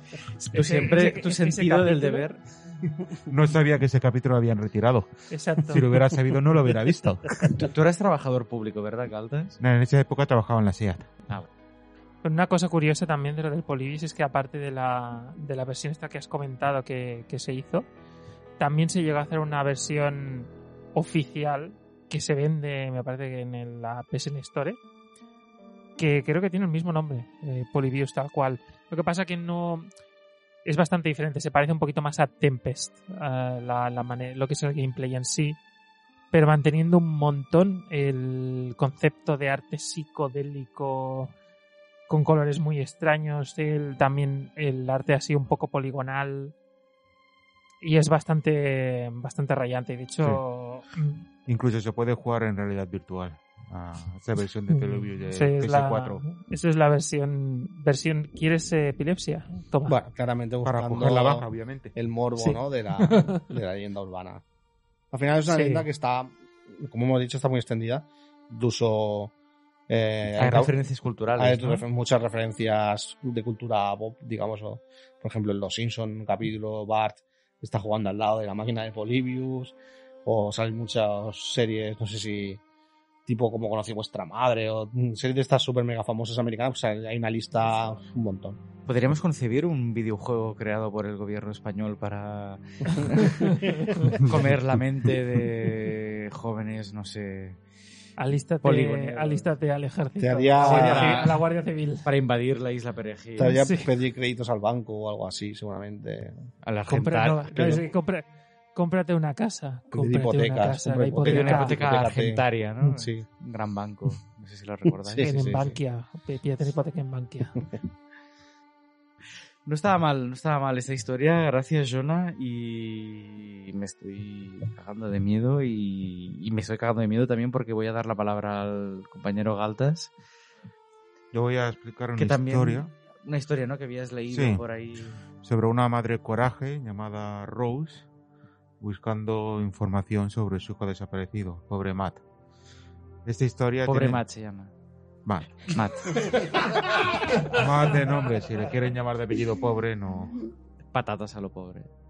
Esta historia tiene su origen en un foro de videojuegos americano, donde un usuario preguntaba si alguien conocía a un jugador que firmaba con las iniciales de ZJZ.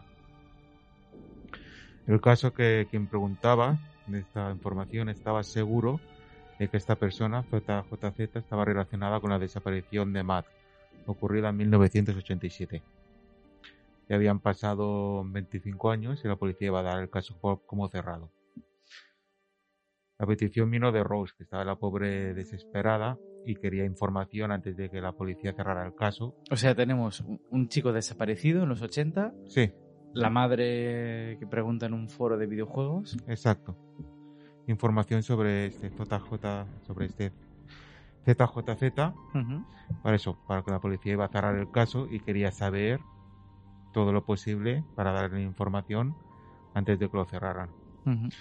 Entonces todos los usuarios del foro le empezaron a pedir información para intentar ayudarlas. En resumidas cuentas, Rose explicó que de- debido al trabajo de su marido, el padre de Matt, tenían que viajar y cambiar de domicilio frecuentemente.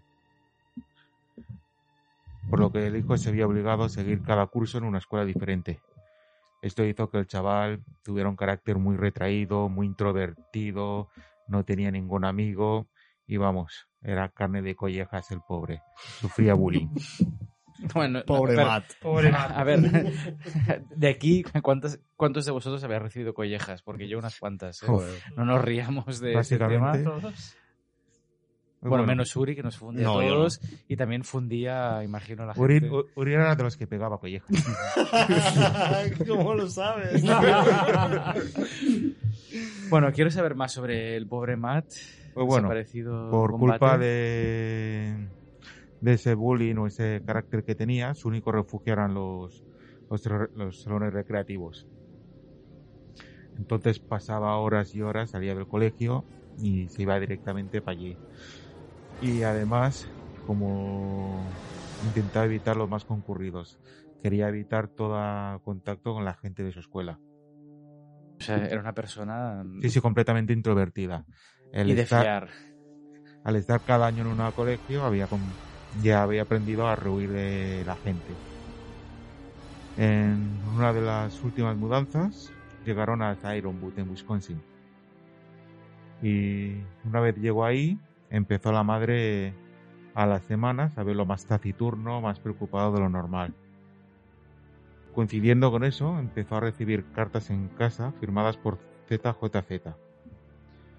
Estas cartas básicamente eran desafíos, eran retos para superar la puntuación en un videojuego llamado Anaxímenes.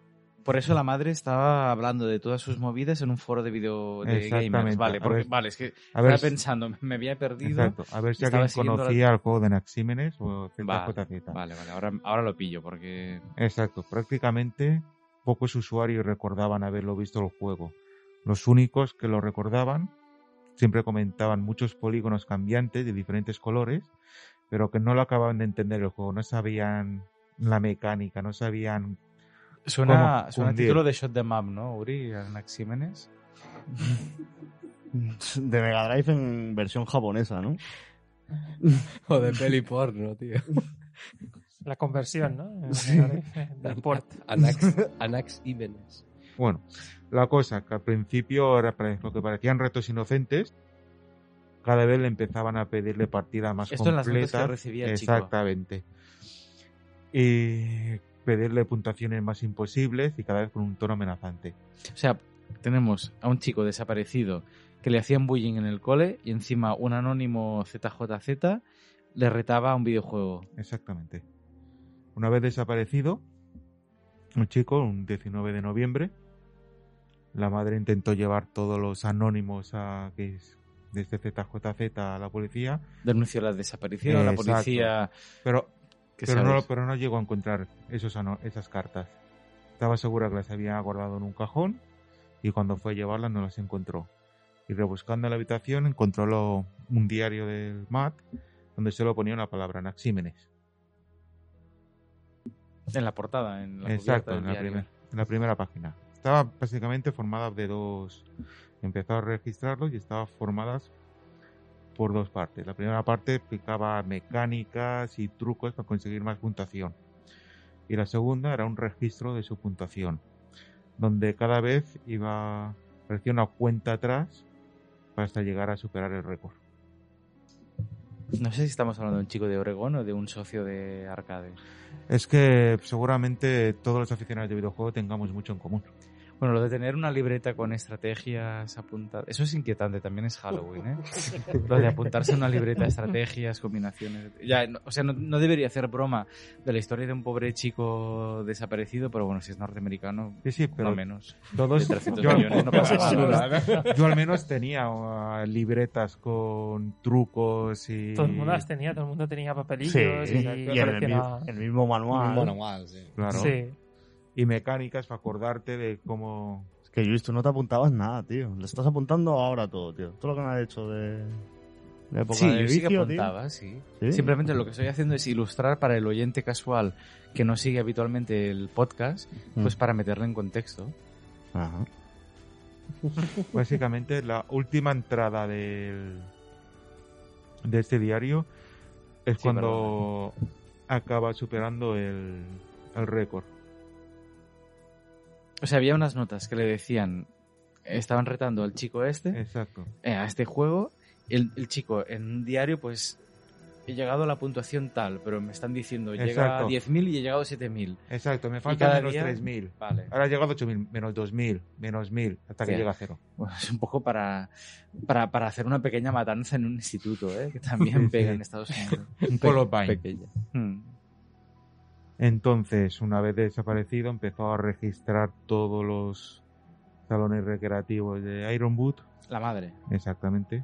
Pero la madre hacía los récords. Ah, mano. No se refiere a que Un registraba... récord de collejas. Sí. La madre estaba buscando al, Ah, al hijo claro, Vale. Y, y, y- Y registraba cada arcade. y buscaba Vale. por los arcades. claro. O sea, tú tienes una madre con un hijo friki, madre de colleja, que no sabe por dónde le da el viento, que se refugia en los salones arcade, cosa que está muy bien y que recomendamos, pero el pobre chico, pues por la edad, por la hormona o por lo que fuera, no lo llevaba bien y encima desaparece. Y la pobre madre, pues la poli le dice, pues no sé, busque, compare y si encuentra algo mejor, escriba un foro de videojuegos. Bueno, básicamente estuvo registrando no- y solo encontró un salón recreativo donde recordaban haber tenido esa máquina. Pero justo el día que en el que más desaparece, esa máquina se la llevan a reparar. Vaya. 19 de noviembre. Exactamente. La policía al final cerró el caso como mm, desaparición, suicidio por psicosis inducida por videojuegos. Y actualmente Rose sigue buscando información y seguramente si buscáis algún foro estadounidense encontraréis algún post suyo hablando de Anaxímenes y, buscando información sobre este ZJZ. ¿Ves? Eso ya me da mal más rollo, tío. ¿Sabes? O sea, vas a buscar a un foro y en ese foro encuentras el texto original de una madre que está buscando a su hijo desaparecido. A día de hoy. ¿El foro no sería algún 4chan o alguna movida de esas? ¿Algún Reddit? No. No quedó. No, con la historia donde leí no ponía el foro original. Vale. No sé qué os parece. La verdad es que yo no la conocía. Ni yo tampoco. Bastante escalofriante. ZJZ. ¿Y qué podría, y a qué podría hacer referencia? Es verdad. Es que es un poco como extraño todo. Por eso investigabas. No parece tener ningún tipo de referencia. Estuvieron mirando criptografía a ver por números, cambiar las letras por números. Esos números pasarlo a coordenadas. No parece haber nada en relación. Parece directamente un, un nombre normal y corriente. Las iniciales normales Y no es una historia como la del pianista que apareció en un sanatorio en Inglaterra, an- amnésico, que nadie sabía de dónde venía, pero que tocaba muy bien el piano. Hostia, es verdad. ¿Os acordáis? Sí, sí, sí Sí. que me acuerdo de la ¿Eso, historia. eso es real? Sí, sí, Sí. Hostia. Igual que el ZJZ. Ya, ya. Bueno, no la conocía la del pianista tampoco. Sí, es como cuando hay un atentado que sale ahí tocando la imagen en medio de la calle. Bueno, no sé, no lo sé. A ver, a ver, explica eso otra vez. Nada, no, era, era- estaba intentando meter una cuña de humor después de la historia inquietante de Galtas porque realmente el pobre chico pues, pues me sabe mal. no sé. O sea, le retan a unos videojuegos, el tío se le ocurre y encima desaparece y la pobre madre detrás. El ¿No? ZJZ, tío. Que no... Tiene que ser mala gente. Pues sí. Bueno, pues lo dejamos, lo dejamos ahí en el aire. Yo continuaré investigando Galtas y en el próximo episodio, aparte de ofertas del Conforama de Sofases, me miraría... No, pero yo ya tengo datos. sofá, no me tengo que comprar otro. Vale. Perfecto. Pues volvemos a Jonah. Tienes otra historia. Sí, tengo otra historia.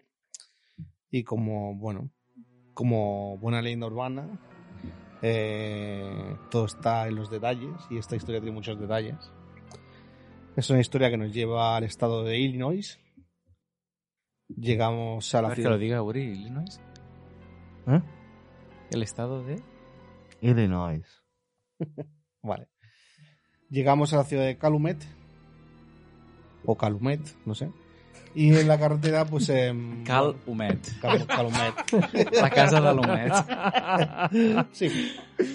Y bueno, pues en la carretera, eh, entrando a, a la ciudad, ya nos, eh, nos dan la bienvenida, ¿no? Un par de depósitos de agua, estos gigantes, para regar o lo que sea. eh, con una forma redonda, una carita sonriente pintada y de color amarillo, todas. Esto ya nos recuerda, nos puede recordar al enemigo o al jefe final, o algo, no sé cómo llamarlo, del juego que protagoniza esta leyenda. Este enemigo archienemigo se llama Eviloto y es un personaje que aparece en el juego Berserk. Es un juego bastante famosete, ¿no? De los, del año 81, 82. Y bueno. Eso de eh, meterse en modo Berserk, en plan volverse sí, loco, es sí, un sí, poco de sí. ahí, ¿no? Y ya en su época se rumoreaba que este juego provocaba efectos eh, extraños sobre quien lo jugaba. Eh, bueno, Berserk, para que no lo conozcas, es un juego, digamos, de disparos, donde supuestamente tú disparas a em, robots o humanoides. Nunca dicen que son personas, para no perturbar demasiado. Y bueno, pues eh, fue muy famoso en su época porque fue de los primeros en que consiguieron sinte- sintetizar voces, con lo cual el juego era bastante perturbador. Porque con voz así eh, robótica, ¿no? Los enemigos iban gritando de, de tener al invasor, que no escape, y era un juego, ya de por sí era un juego un poco perturbador jugarlo. Esta leyenda cuenta que en el 82, eh, un joven de esta ciudad de Calumet, de Illinois, entró en un salón recreativo eh, Tax y puso un cuarto de dólar en una máquina de, de hizo una partidilla y murió tras la partida. Este sería el resumen de la leyenda urbana. ¿Qué pasó realmente? Em, la historia trata de Peter Bukowski, eh, un chico que un sábado, un 3 de abril de 82, con 18 años despertó en una nevada mañana como una más, como suele ser habitual en esta ciudad de Illinois. Y Peter, como muchos chicos de esta época, pues estaba obsesionado a iguales por los videojuegos y por las chicas. Eh, Peter vivía en un bonito barrio residencial, Pobre chico. bueno, como todos, ¿no? Todos eran más o menos. La historia se repite. Sí. Eh, Que todos los hombres son iguales. y más con 18 años. Pues este Peter vivía en un bonito barrio residencial a unas dos millas de su salón recreativo preferido. 3,2 kilómetros. Vale, buen dato. Este, este salón era el Friar Tax Game Room.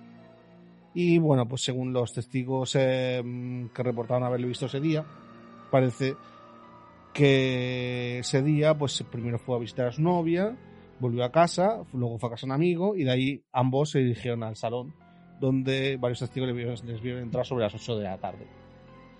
Esto pues sumaría que antes de llegar al salón habían recorrido unas 4 millas a través de la nieve. Y bueno, esta leyenda pues se suele retratar a Peter como un chico obeso, cuando en realidad no lo era.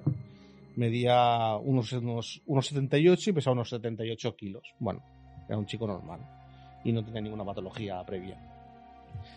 Este chico estaba obsesionado con, con esta máquina de Berserk y bueno, pues desde el momento en que la vio, bueno, la, la jugó a muerte, nunca mejor dicho. Según Tom Blankley, que era el propietario del No, recreativo, no te, no te rías. bueno, por el chascarrillo, me lío por el chascarrillo. Eh, según Tom Blankley, que era el propietario del recreativo, Bukowski em, estaba siempre que podía en ese juego. A veces con un amigo, pero casi siempre estaba solo. Le encantaba y bueno, pues eh, siempre retrataban a- al bueno de Peter como un muy buen chico, muy educado, que no se metía en problemas y demás, ¿no?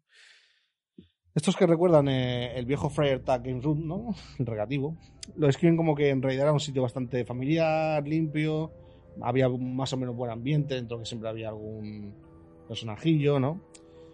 Y bueno, es un sitio donde menos esperarías que alguien pudiera morir, ¿no? Un día normal. Nada más llegar eh, al lugar, Bukowski pues le, comentó a su amigo, Barton Ben Everett, que parecía como que le faltaba el aliento y eh, pues que tenía mucha. Paró pues en una especie de colmado que había en el mismo recinto y compró un refresco que se bebió de un trago al momento. Y pues ya entró en su recreativo a seguir disfrutando ¿no? de, de los videojuegos. Al, llegar- al entrar en recreativo, pues hombre, para el resto de gente que había en la sala, era bastante obvio que Bukowski pues no estaba muy bien. Tenía mala cara, bueno. Everett, incluso su amigo, incluso alegó que le costaba respirar. Pero bueno, Bukowski quiso quedarse y jugar a este Berserk, de todas formas. Pensaba que solo, bueno, pues estaba un poco cansado porque, eh, como había comentado antes, había pegado una buena caminata en la nieve. Y se quitó la chaqueta y empezó su partidilla correspondiente diaria. En unos 15-20 minutos, pues ya había jugado un par de partidas y ambas con la máxima puntuación. Em, en la última partida, puso sus iniciales, se apartó unos pasos de la máquina, se desmayó y cuando llevaron al hospital ya estaba muerto. Algunos comentan dentro de la leyenda que esta máxima puntuación que grabó era 16.660, que contenía el 666. Y a día de hoy incluso muchos jugadores no quieren superar esa puntuación por mm, superstición. Pues todos estos rumores se extendieron muy rápido. Esto, esta historia fue real, pero bueno, todos se, se añadían ¿no? detalles para hacerla más espectacular. Y pues el rumor de este chico que murió pues se extendió muy rápido. Y hablaban de este juego de Berserk como un juego que provocaba la muerte. Y en varios medios pues se pedían su retirada y bueno, lo que ha comentado Uri, por ejemplo, antes, ¿no? De, de la de, de la presión de la presión de los medios y demás. La familia de Bukowski eh, pues eh, pidió que realizaran una autopsia al chico y pues eh, los resultados fueron no fueron los que se podrían esperar. De hecho, el chico sí que padecía una enfermedad anterior, que era una patología eh, congénita del corazón, que no la habían detectado nunca. Este chico pues padecía una rara enfermedad del corazón que em, los músculos, digamos que desgastados del corazón que morían, en vez de regenerarse por unos nuevos, se regeneraban por un tejido rasgado o por grasa, que no conducía bien la electricidad y eso hizo que tuviera una especie de ataque al corazón, digamos, ¿no? Pues debido a esta enfermedad. Y con lo cual se demostró que no el juego no es que hubiera influido en su muerte, sino que cualquier situación de estrés podría haber producido esta muerte. Y más después de haberse pegado una caminata por la nieve. Bueno, fueron varios casos. Pero bueno, la leyenda siempre dirá que Berserk provocaba la muerte de, de un chico. Como relacionando un poco también el caso este de Berserk, eh, hay otra anécdota ligada, incluso en el mismo sitio, que es que ya en unos años más tarde, en este mismo recreativo, estamos hablando del año 88, y con la misma máquina, la misma Berserk que vio morir a Peter Bukowski, hubo una disputa entre dos adolescentes. Uno de, uno ellos era Edward Clark Jr., que era el típico quillo de, de recreativo, ¿no? Eh, matoncete. Y el otro era Pedro Roberts, un chico que, bueno, no era mala gente, pero era conflictivo a nivel de estudios y demás. ¿no? Y... El de buen fondo y corazón. Sí, el de buen fondo. Era el típico de, de serie americana rebelde, pero que es buena, muy chico. Hmm. Esto llevó a, eh, a la muerte de este segundo chico. Al que supuestamente, pues el primero, Edward Clark, pues eh, según él, había dejado unos cuartos ¿no? de dólar encima de la máquina de Bercer para jugar más tarde. Y el bueno de Roberts se acercó a la máquina, vio que nadie estaba jugando, preguntó un poco alrededor, nadie dijo nada y cogió la moneda, la echó y se puso a jugar. Entonces el otro pues se le acercó en plan de ¿qué estás haciendo con mi moneda? Que luego se supo que era mentira, no, esas monedas no eran suyas. Estaban allí porque se las había dado. Pero bueno, se enzarzaron, el dueño del recreativo los echó y el, este tal Edward Clark con sus amigos pues les, le esperaron en un callejón para asestarle una puñalada en el corazón al pobre Pedro Roberts. La, bueno, la, con la casualidad, ¿no? De que, de que esa máquina volvió a estar implicada en asesinato de un chico mm, y aumentando un poco también la leyenda negra de Berserk como la máquina asesina de personas. Y bueno, pues esta historia acaba aquí. Bastante mal rollera Sí. también, ¿no? Esa Sí. historia. Es muy interesante. Que yo había escuchado la historia de Peter Bukowski, pero no sabía de la enfermedad congénita. Yo sospechaba que podría haber sido un aneurisma lo que le había provocado la muerte. Esto con la información congénita ya da mucha más información. De hecho, esta máquina Berserk también provocó la muerte de otro chico eh, Ed- Edward, ah, no recuerdo qué, Poet, no sé qué, que de esta sí que no hay casi información. O sea, quizá esta no sea tan verídica como la otra. Pero también hay registrado otro caso, otro chico que murió jugando a Berserk. Ojo que la versión española de esta máquina tenía las voces en castellano. Sí. Sí. Es verdad. Sí, sí, bastante perturbadoras. Ahora las ponemos para que las escuchéis un poco. Y nos caguemos todos encima un rato.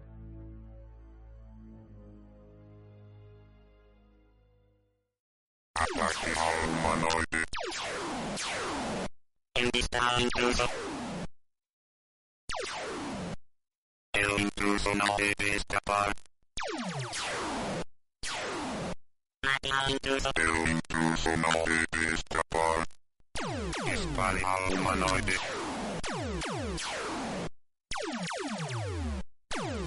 Incluso alerta, incluso alerta. El humanoide no debe escapar. Y no es un caso tan raro. Últimamente siempre en las noticias, sobre todo en China, gente jugando a MMORPGs de maratones de 12, 15, 18, 20 horas jugando seguidas o un. MMORPG, pues han acabado muertos. Es el Hikikomori elevado a la... Pero bueno, Sí, sí. Que, que jugar 30 horas seguidas a, al parchís Sí. seguramente también te lleve a la muerte. Básicamente.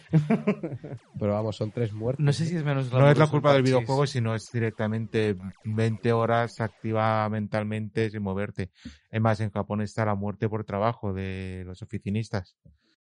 Que básicamente también es estar Sí. sentado Por agotamiento, sí. haciendo números y demás y acabar muerto.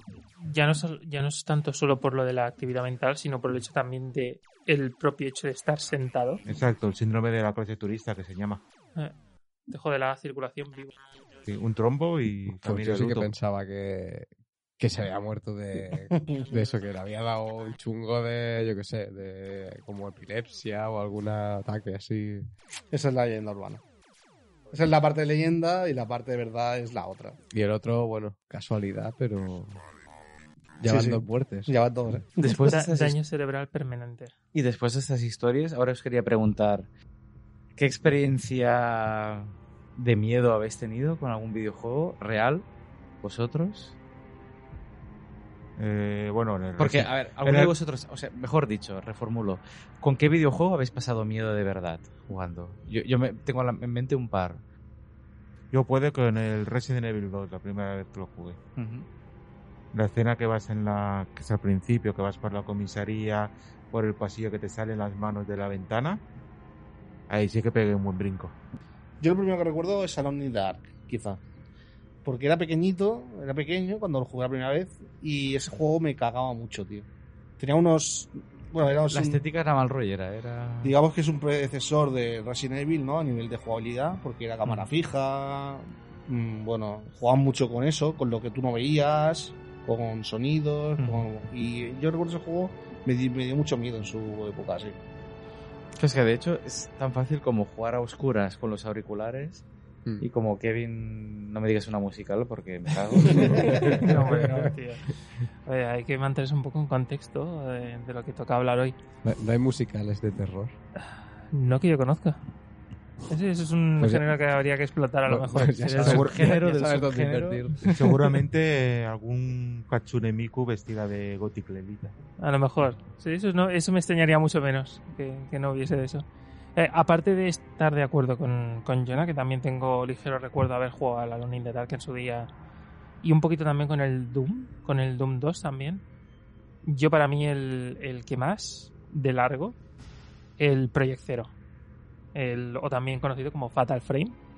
En concreto el 2. Tengo muy marcado las noches, pero yo no tenía la Play 2 en, en esa época. Me la dejó un amigo cuando estábamos de vacaciones en el pueblo, allí en Valencia.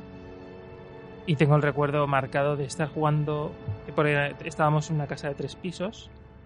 eh, El resto de la familia dormía en el segundo piso y yo dormía en un cuarto que estaba en el, en el último piso, en el que estaba yo solo.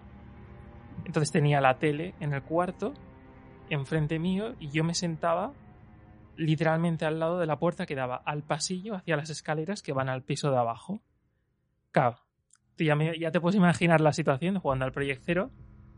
Eh, estar yo solo, todo el resto todo el resto de la casa durmiendo, y literalmente a la izquierda tener un pasillo súper oscuro a unas escaleras. Y a las 4 de la mañana jugar así es como no me atrevo a mirar a la izquierda. Hostia, estaba súper cagado. ¿Habéis jugado a la amnesia? Sí, juegazo. Sí. Otro juego que también jugar de noche y a oscuras no es muy recomendable. Es que yo, yo, de hecho iba a decir uno tan, como decía que viene el Doom 2, el, el propio Quake jugando con auriculares, cuando salió en su momento a oscuras en la habitación con el ordenador, es que me cagaba de miedo. Bueno, pero yo es que yo si mi personaje lleva una recortada, no, no suelo tener miedo, ¿sabes? A, a lo que me pueda salir. Bueno, depende, yo qué sé. A ver, el Doom. Es Yo, un- yo, yo, te- yo recuerdo el Doom, por ejemplo, de pequeño y.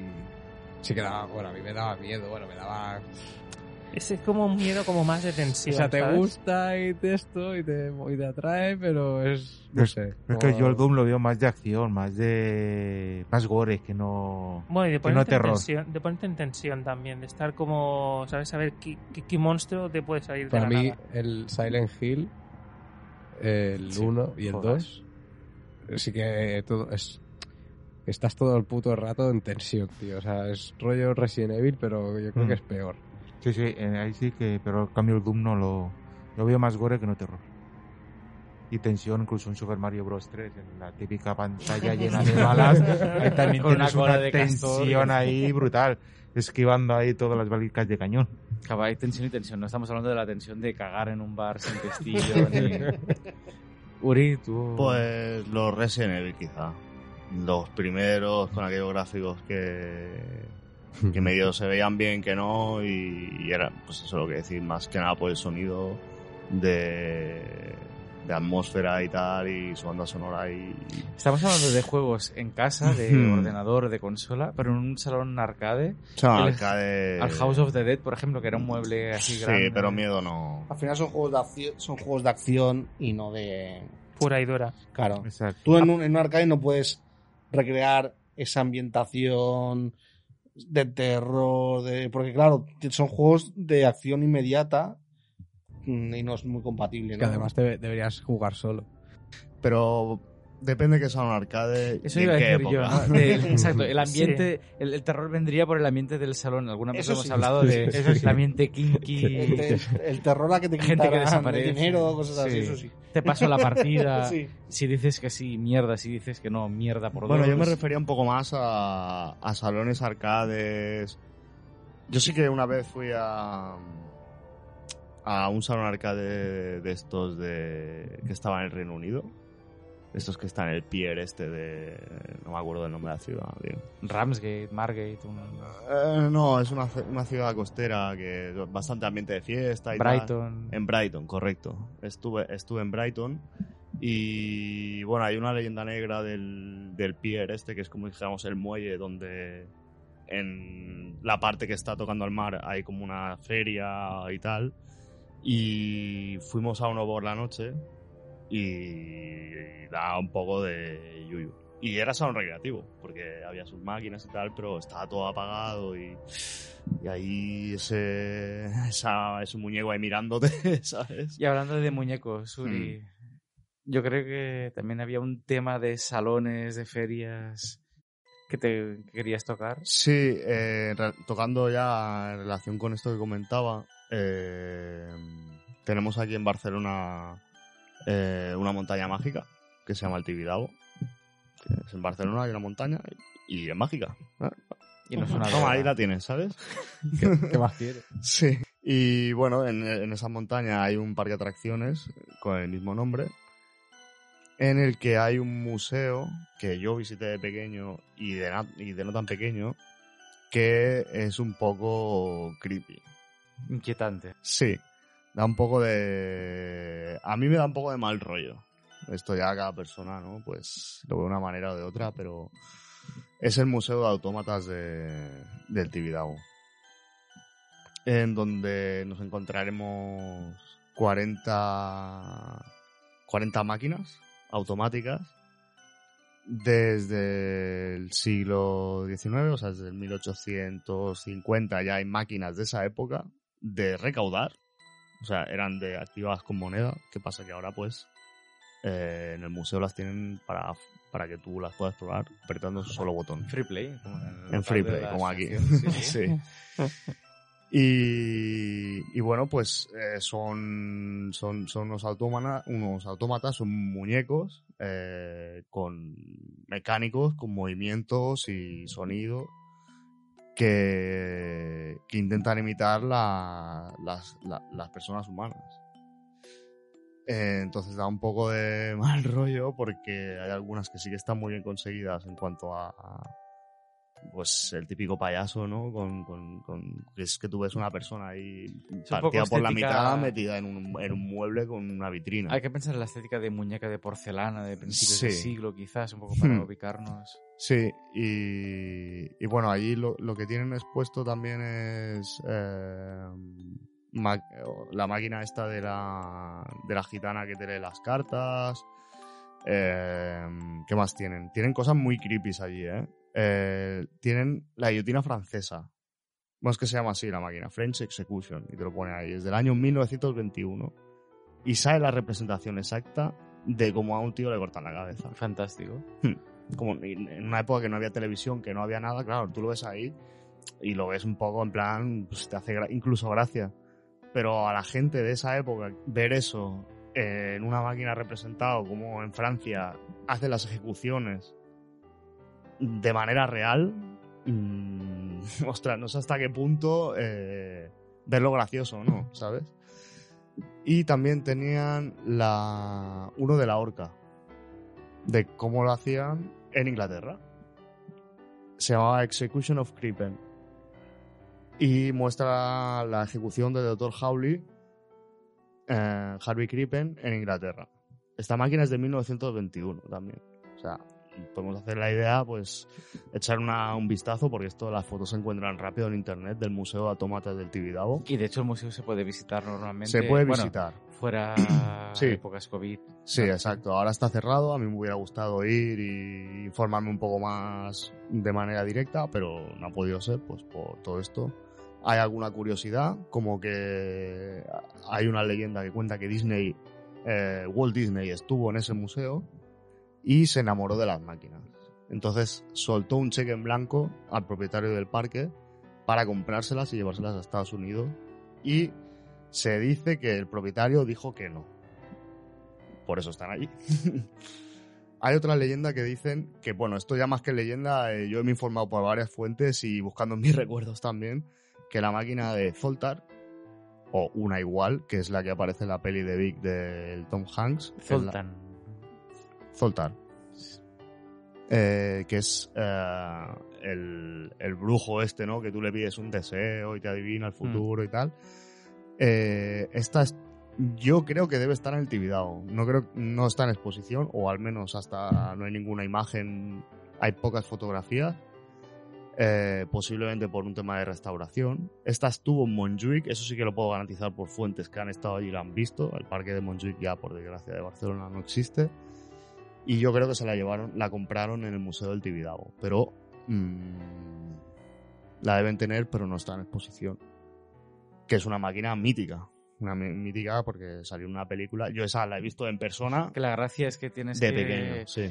apuntar con la moneda en la Exacto. rampa para que le entre en la boca. La boca se abre y se cierra Sí. y con una rampa Hmm. apuntes para que caiga. Y si entra dentro de la boca, el Sí. deseo el- lo que sea se cumple. Exacto. O sea, cuidado con lo que deseas porque... Porque viene Yo siempre lo digo, ¿eh? Cuidado con lo de que abraza, deseas porque sí. la lías. Y, y nada más. Eh, luego hay otra, otras máquinas. La más antigua es la del amigo el payaso mandolinista. Uf, esa Y de mandolina, 1880. Ojo. Madre mía. Eh, luego la del Harlem, que es, eh, bueno, la típica. Bueno, también hay otras que no son tan creepy, que son pues más de bailes de la época o de un salón de jazz y tal. Y una que llama mucho la atención es la del infierno. Que esta no sé si la habéis visto, pero es espectacular, ¿eh? Es como, es como un cristal y al otro lado está el infierno. Y con una iluminación así súper bonito, cuadro con- barroco. No, no, con demonios ahí, uh, ¿sabes? Rollo como mm, estilo pesadilla antes de Navidad o algo así, ¿sabes? Como, como muñecos ahí con caritas y tal, que, van entrando poco a poco hacia el infierno y se ve como... Yo recomiendo que si tenéis la oportunidad, cuando la situación eh, lo permita, pues, pues acceder al, al museo porque tiene cosas muy, muy, muy curiosas. Y eh, tienen un restaurador que es eh, Luis Rivas, que me gustaría comentarlo porque él se encarga de toda la restauración de, de estas máquinas, que es muy compleja, eh, porque todos son partes mecánicas y incluso esta persona ha hecho algún automata propio que tiene allí en exposición. De hecho, no sería mala idea a lo mejor plantear una visita Hmm. como arcade propiamente, debido a la, a la relación que tiene un poquito, al ser un poquito un predecesor de, de lo que acabarían siendo las máquinas Sí, claro, esto no todo. deja de ser atracción. Yo, por lo que me he podido informar, estas máquinas ahora están en el museo, pero antiguamente estaban repartidas por el parque. O sea, tenían una en un barrio, el- eh, o sea, el parque de atracciones está dividido en barrios con, con Mm. sobrenombres, ¿no? Y en rincones de cada... Sí, en cada rincón pues Mm. habría una temática. Incluso hay una que es una réplica del parque en sí, Mm. eh, de la época. Y las máquinas estaban expuestas en diferentes partes. Algunas son compradas de la mayoría de Francia, hechas en París, por gente que en su momento eran artistas top. Y otras incluso, por ejemplo, la de la Moños y la maqueta del parque, hay un ring de boxeo y tal. Otras que son más tipo versión española, por decirlo de alguna manera, estaban fabricadas por los propios trabajadores del parque. O sea, La Moños, que es- espectacular. Para quien no lo sepa, es un Sí. personaje típico Esto explícalo de la- tú porque tú la conocerás mejor que yo. Bueno, es un personaje típico de la Rambla de Barcelona de Sí. principios. es muy creepy esta de la Moños. Da Sí. mucho miedo. Si era una pobre señora que se paseaba por la Rambla. Ahora no sé si era a finales del siglo XIX, principios del XX, no, no lo Un recuerdo. personaje famoso de la época. que, que era una señora pues mayor, un poco ida de la cabeza, que se maquillaba mucho, se peinaba mucho, iba, no sé si se dedicaba a vender flores. Sí, Bueno, iba era, cantando y haciendo palmas y tal. Era un personaje de esos de Barcelona, como el... como tantos que hay. Sí. Pues la, la maqueta esta de la Moños mm, da un mal rollo bastante brutal. Además el movimiento es así como... Bueno, es que tenéis que ver. Tenéis que verlo. Sí, algo tipo mm, robótico, pero no exactamente. Es- Sí, es- robótico, pero pen- como que pen- como que es un pe- tiene como un péndulo en medio y hace así con los brazos, ¿sabes? Una cosa muy rara. Que tema autómatas y... Y Además, un rollo tamaño real, como el busto desde, desde, desde la cintura, dijéramos, Sí. hasta la cabeza. Y Empieza, no un tiene poquito, empieza un poquito a adentrarse en lo que es el, el, el valle inquietante. Exacto, es lo que voy a decir. Se ven, en este museo se ve muy bien el fenómeno del valle inquietante. Mm. Cuanto más humanos quieren hacer para hacer los autómatas, Hmm. más mal rollo te da verlos. Sí, la verdad que sí, porque sobre todo los ojos y estos que tienen mecanismos por dentro que los mueven de un lado a otro, eh, no sé el motivo por el cual dan bastante. Sí, sí. Incluso está la máquina Funhouse, que aquí tenemos un, un ejemplar y tiene un, un, bueno, la cabeza de Rudy, Exacto, sí, sí. que es el personaje del juego, que Rudy se va a dormir y entonces pues cierran el parque de atracciones y empiezan a pasar cosas raras. Y en la máquina se ha representado también un autómata con la cabeza de Rudy que mueve los ojos hacia los lados inquietantemente según donde esté la bola y, y da un poquito de mal rollo. Yo no sé si jugar solo aquí un día a las 3 o a las 4 de la mañana. No sé si yo le echaría narices a echarle una partida. Me he echado una Kiss, ¿sabes? Pero la otra, haya Esta gente. deja- O esa o la, o la Haunted House, ¿no? O tú imagínate que apagas la máquina y se queda el muñeco ahí con los ojos abiertos y moviéndose. Guau. Pues muy bien, pues muy bien, Uri. Muy inquietante realmente. Y de eso se trata, de eso se trataba, de este especial Halloween. Esperamos, querido oyente, que te haya gustado y hasta aquí hemos llegado. Turno ahora, momento para despedir a los valientes colaboradores. Estamos acabando de grabar a las 3 de la mañana, todavía sin toque de queda, o sea, que no haya repercusiones legales Aprovechando. aprovechando hasta el último momento. Y nada, a mi derecha, Kevin, Un placer, como siempre. ¿nos volveremos a ver pronto? No, ¿tú qué crees? Mm, Ya veremos. ¿no? Creo que está bastante en el aire. Está ahora en el mismo. aire. En cualquier caso, gracias por haber venido. Soy un poco serio porque es que me estoy cagando de miedo. Es que además la música también. La música no, no acompaña. Pero bueno, gracias por haber venido, Kevin. Como siempre, Galtas. Un placer ah, estar aquí grabando y a ver si ¿Qué ocurre en las próximas semanas? ZJZ, ¿no? ¿Era? Sí, ZJZ. Sí, ¿quién, quién puede llamarse así? Es que no... Pues alguien que su nombre sea Zacarías, Jodindas... Zacarías, Zacarías Joshua, es, que, es que tiene mala hostia el nombre. Zacarías incluso. Joshua Zangief, ¿no? Por por ejemplo. ejemplo. Hombre, llamarse Zangief está bien, ¿eh? Si alguno de vosotros tiene algún hijo, se le llama Zangief, tiene mis dieces. Pero bueno, en cualquier caso, gracias Galtas. De nada, placer. Emilio, también muchas gracias. Pues gracias a vosotros por las historias también, que había algunas que no las conocía. Y nada, a esperar a ver si la próxima la- también la podemos hacer juntos o... Bueno, si Habrá no es hacer- juntos en persona, lo haremos cada uno por separado. El podcast de Arcade Paradise Podcast no para y... Pero se hará, sí. Exactamente. Jonah también, muchas gracias. A vosotros, como siempre, y pues un placer, ¿no? A darle duro. Compartir un rato en compañía masculina. arcadiana. Siempre, siempre. Compañía masculina arcadiana, peluda y sudorosa es la mejor de todas. Uri también, gracias por aguantar las coñas a dos céntimos de euro del conductor. Bueno, yo espero que el programa haya quedado suficientemente terrorífico y barroco, por decirlo así de alguna manera. Eh, y gracias a todos los que nos escuchan. Exactamente, muchas gracias querido oyente por haber llegado hasta aquí. Lo que siempre decimos, mm, somos amateur, nos dedicamos a esto por amor al arte, somos la gente de la Asociación Arcade de Cornellà de Llobregat. Si quieres tener más información, tienes una página web, arcade.cat.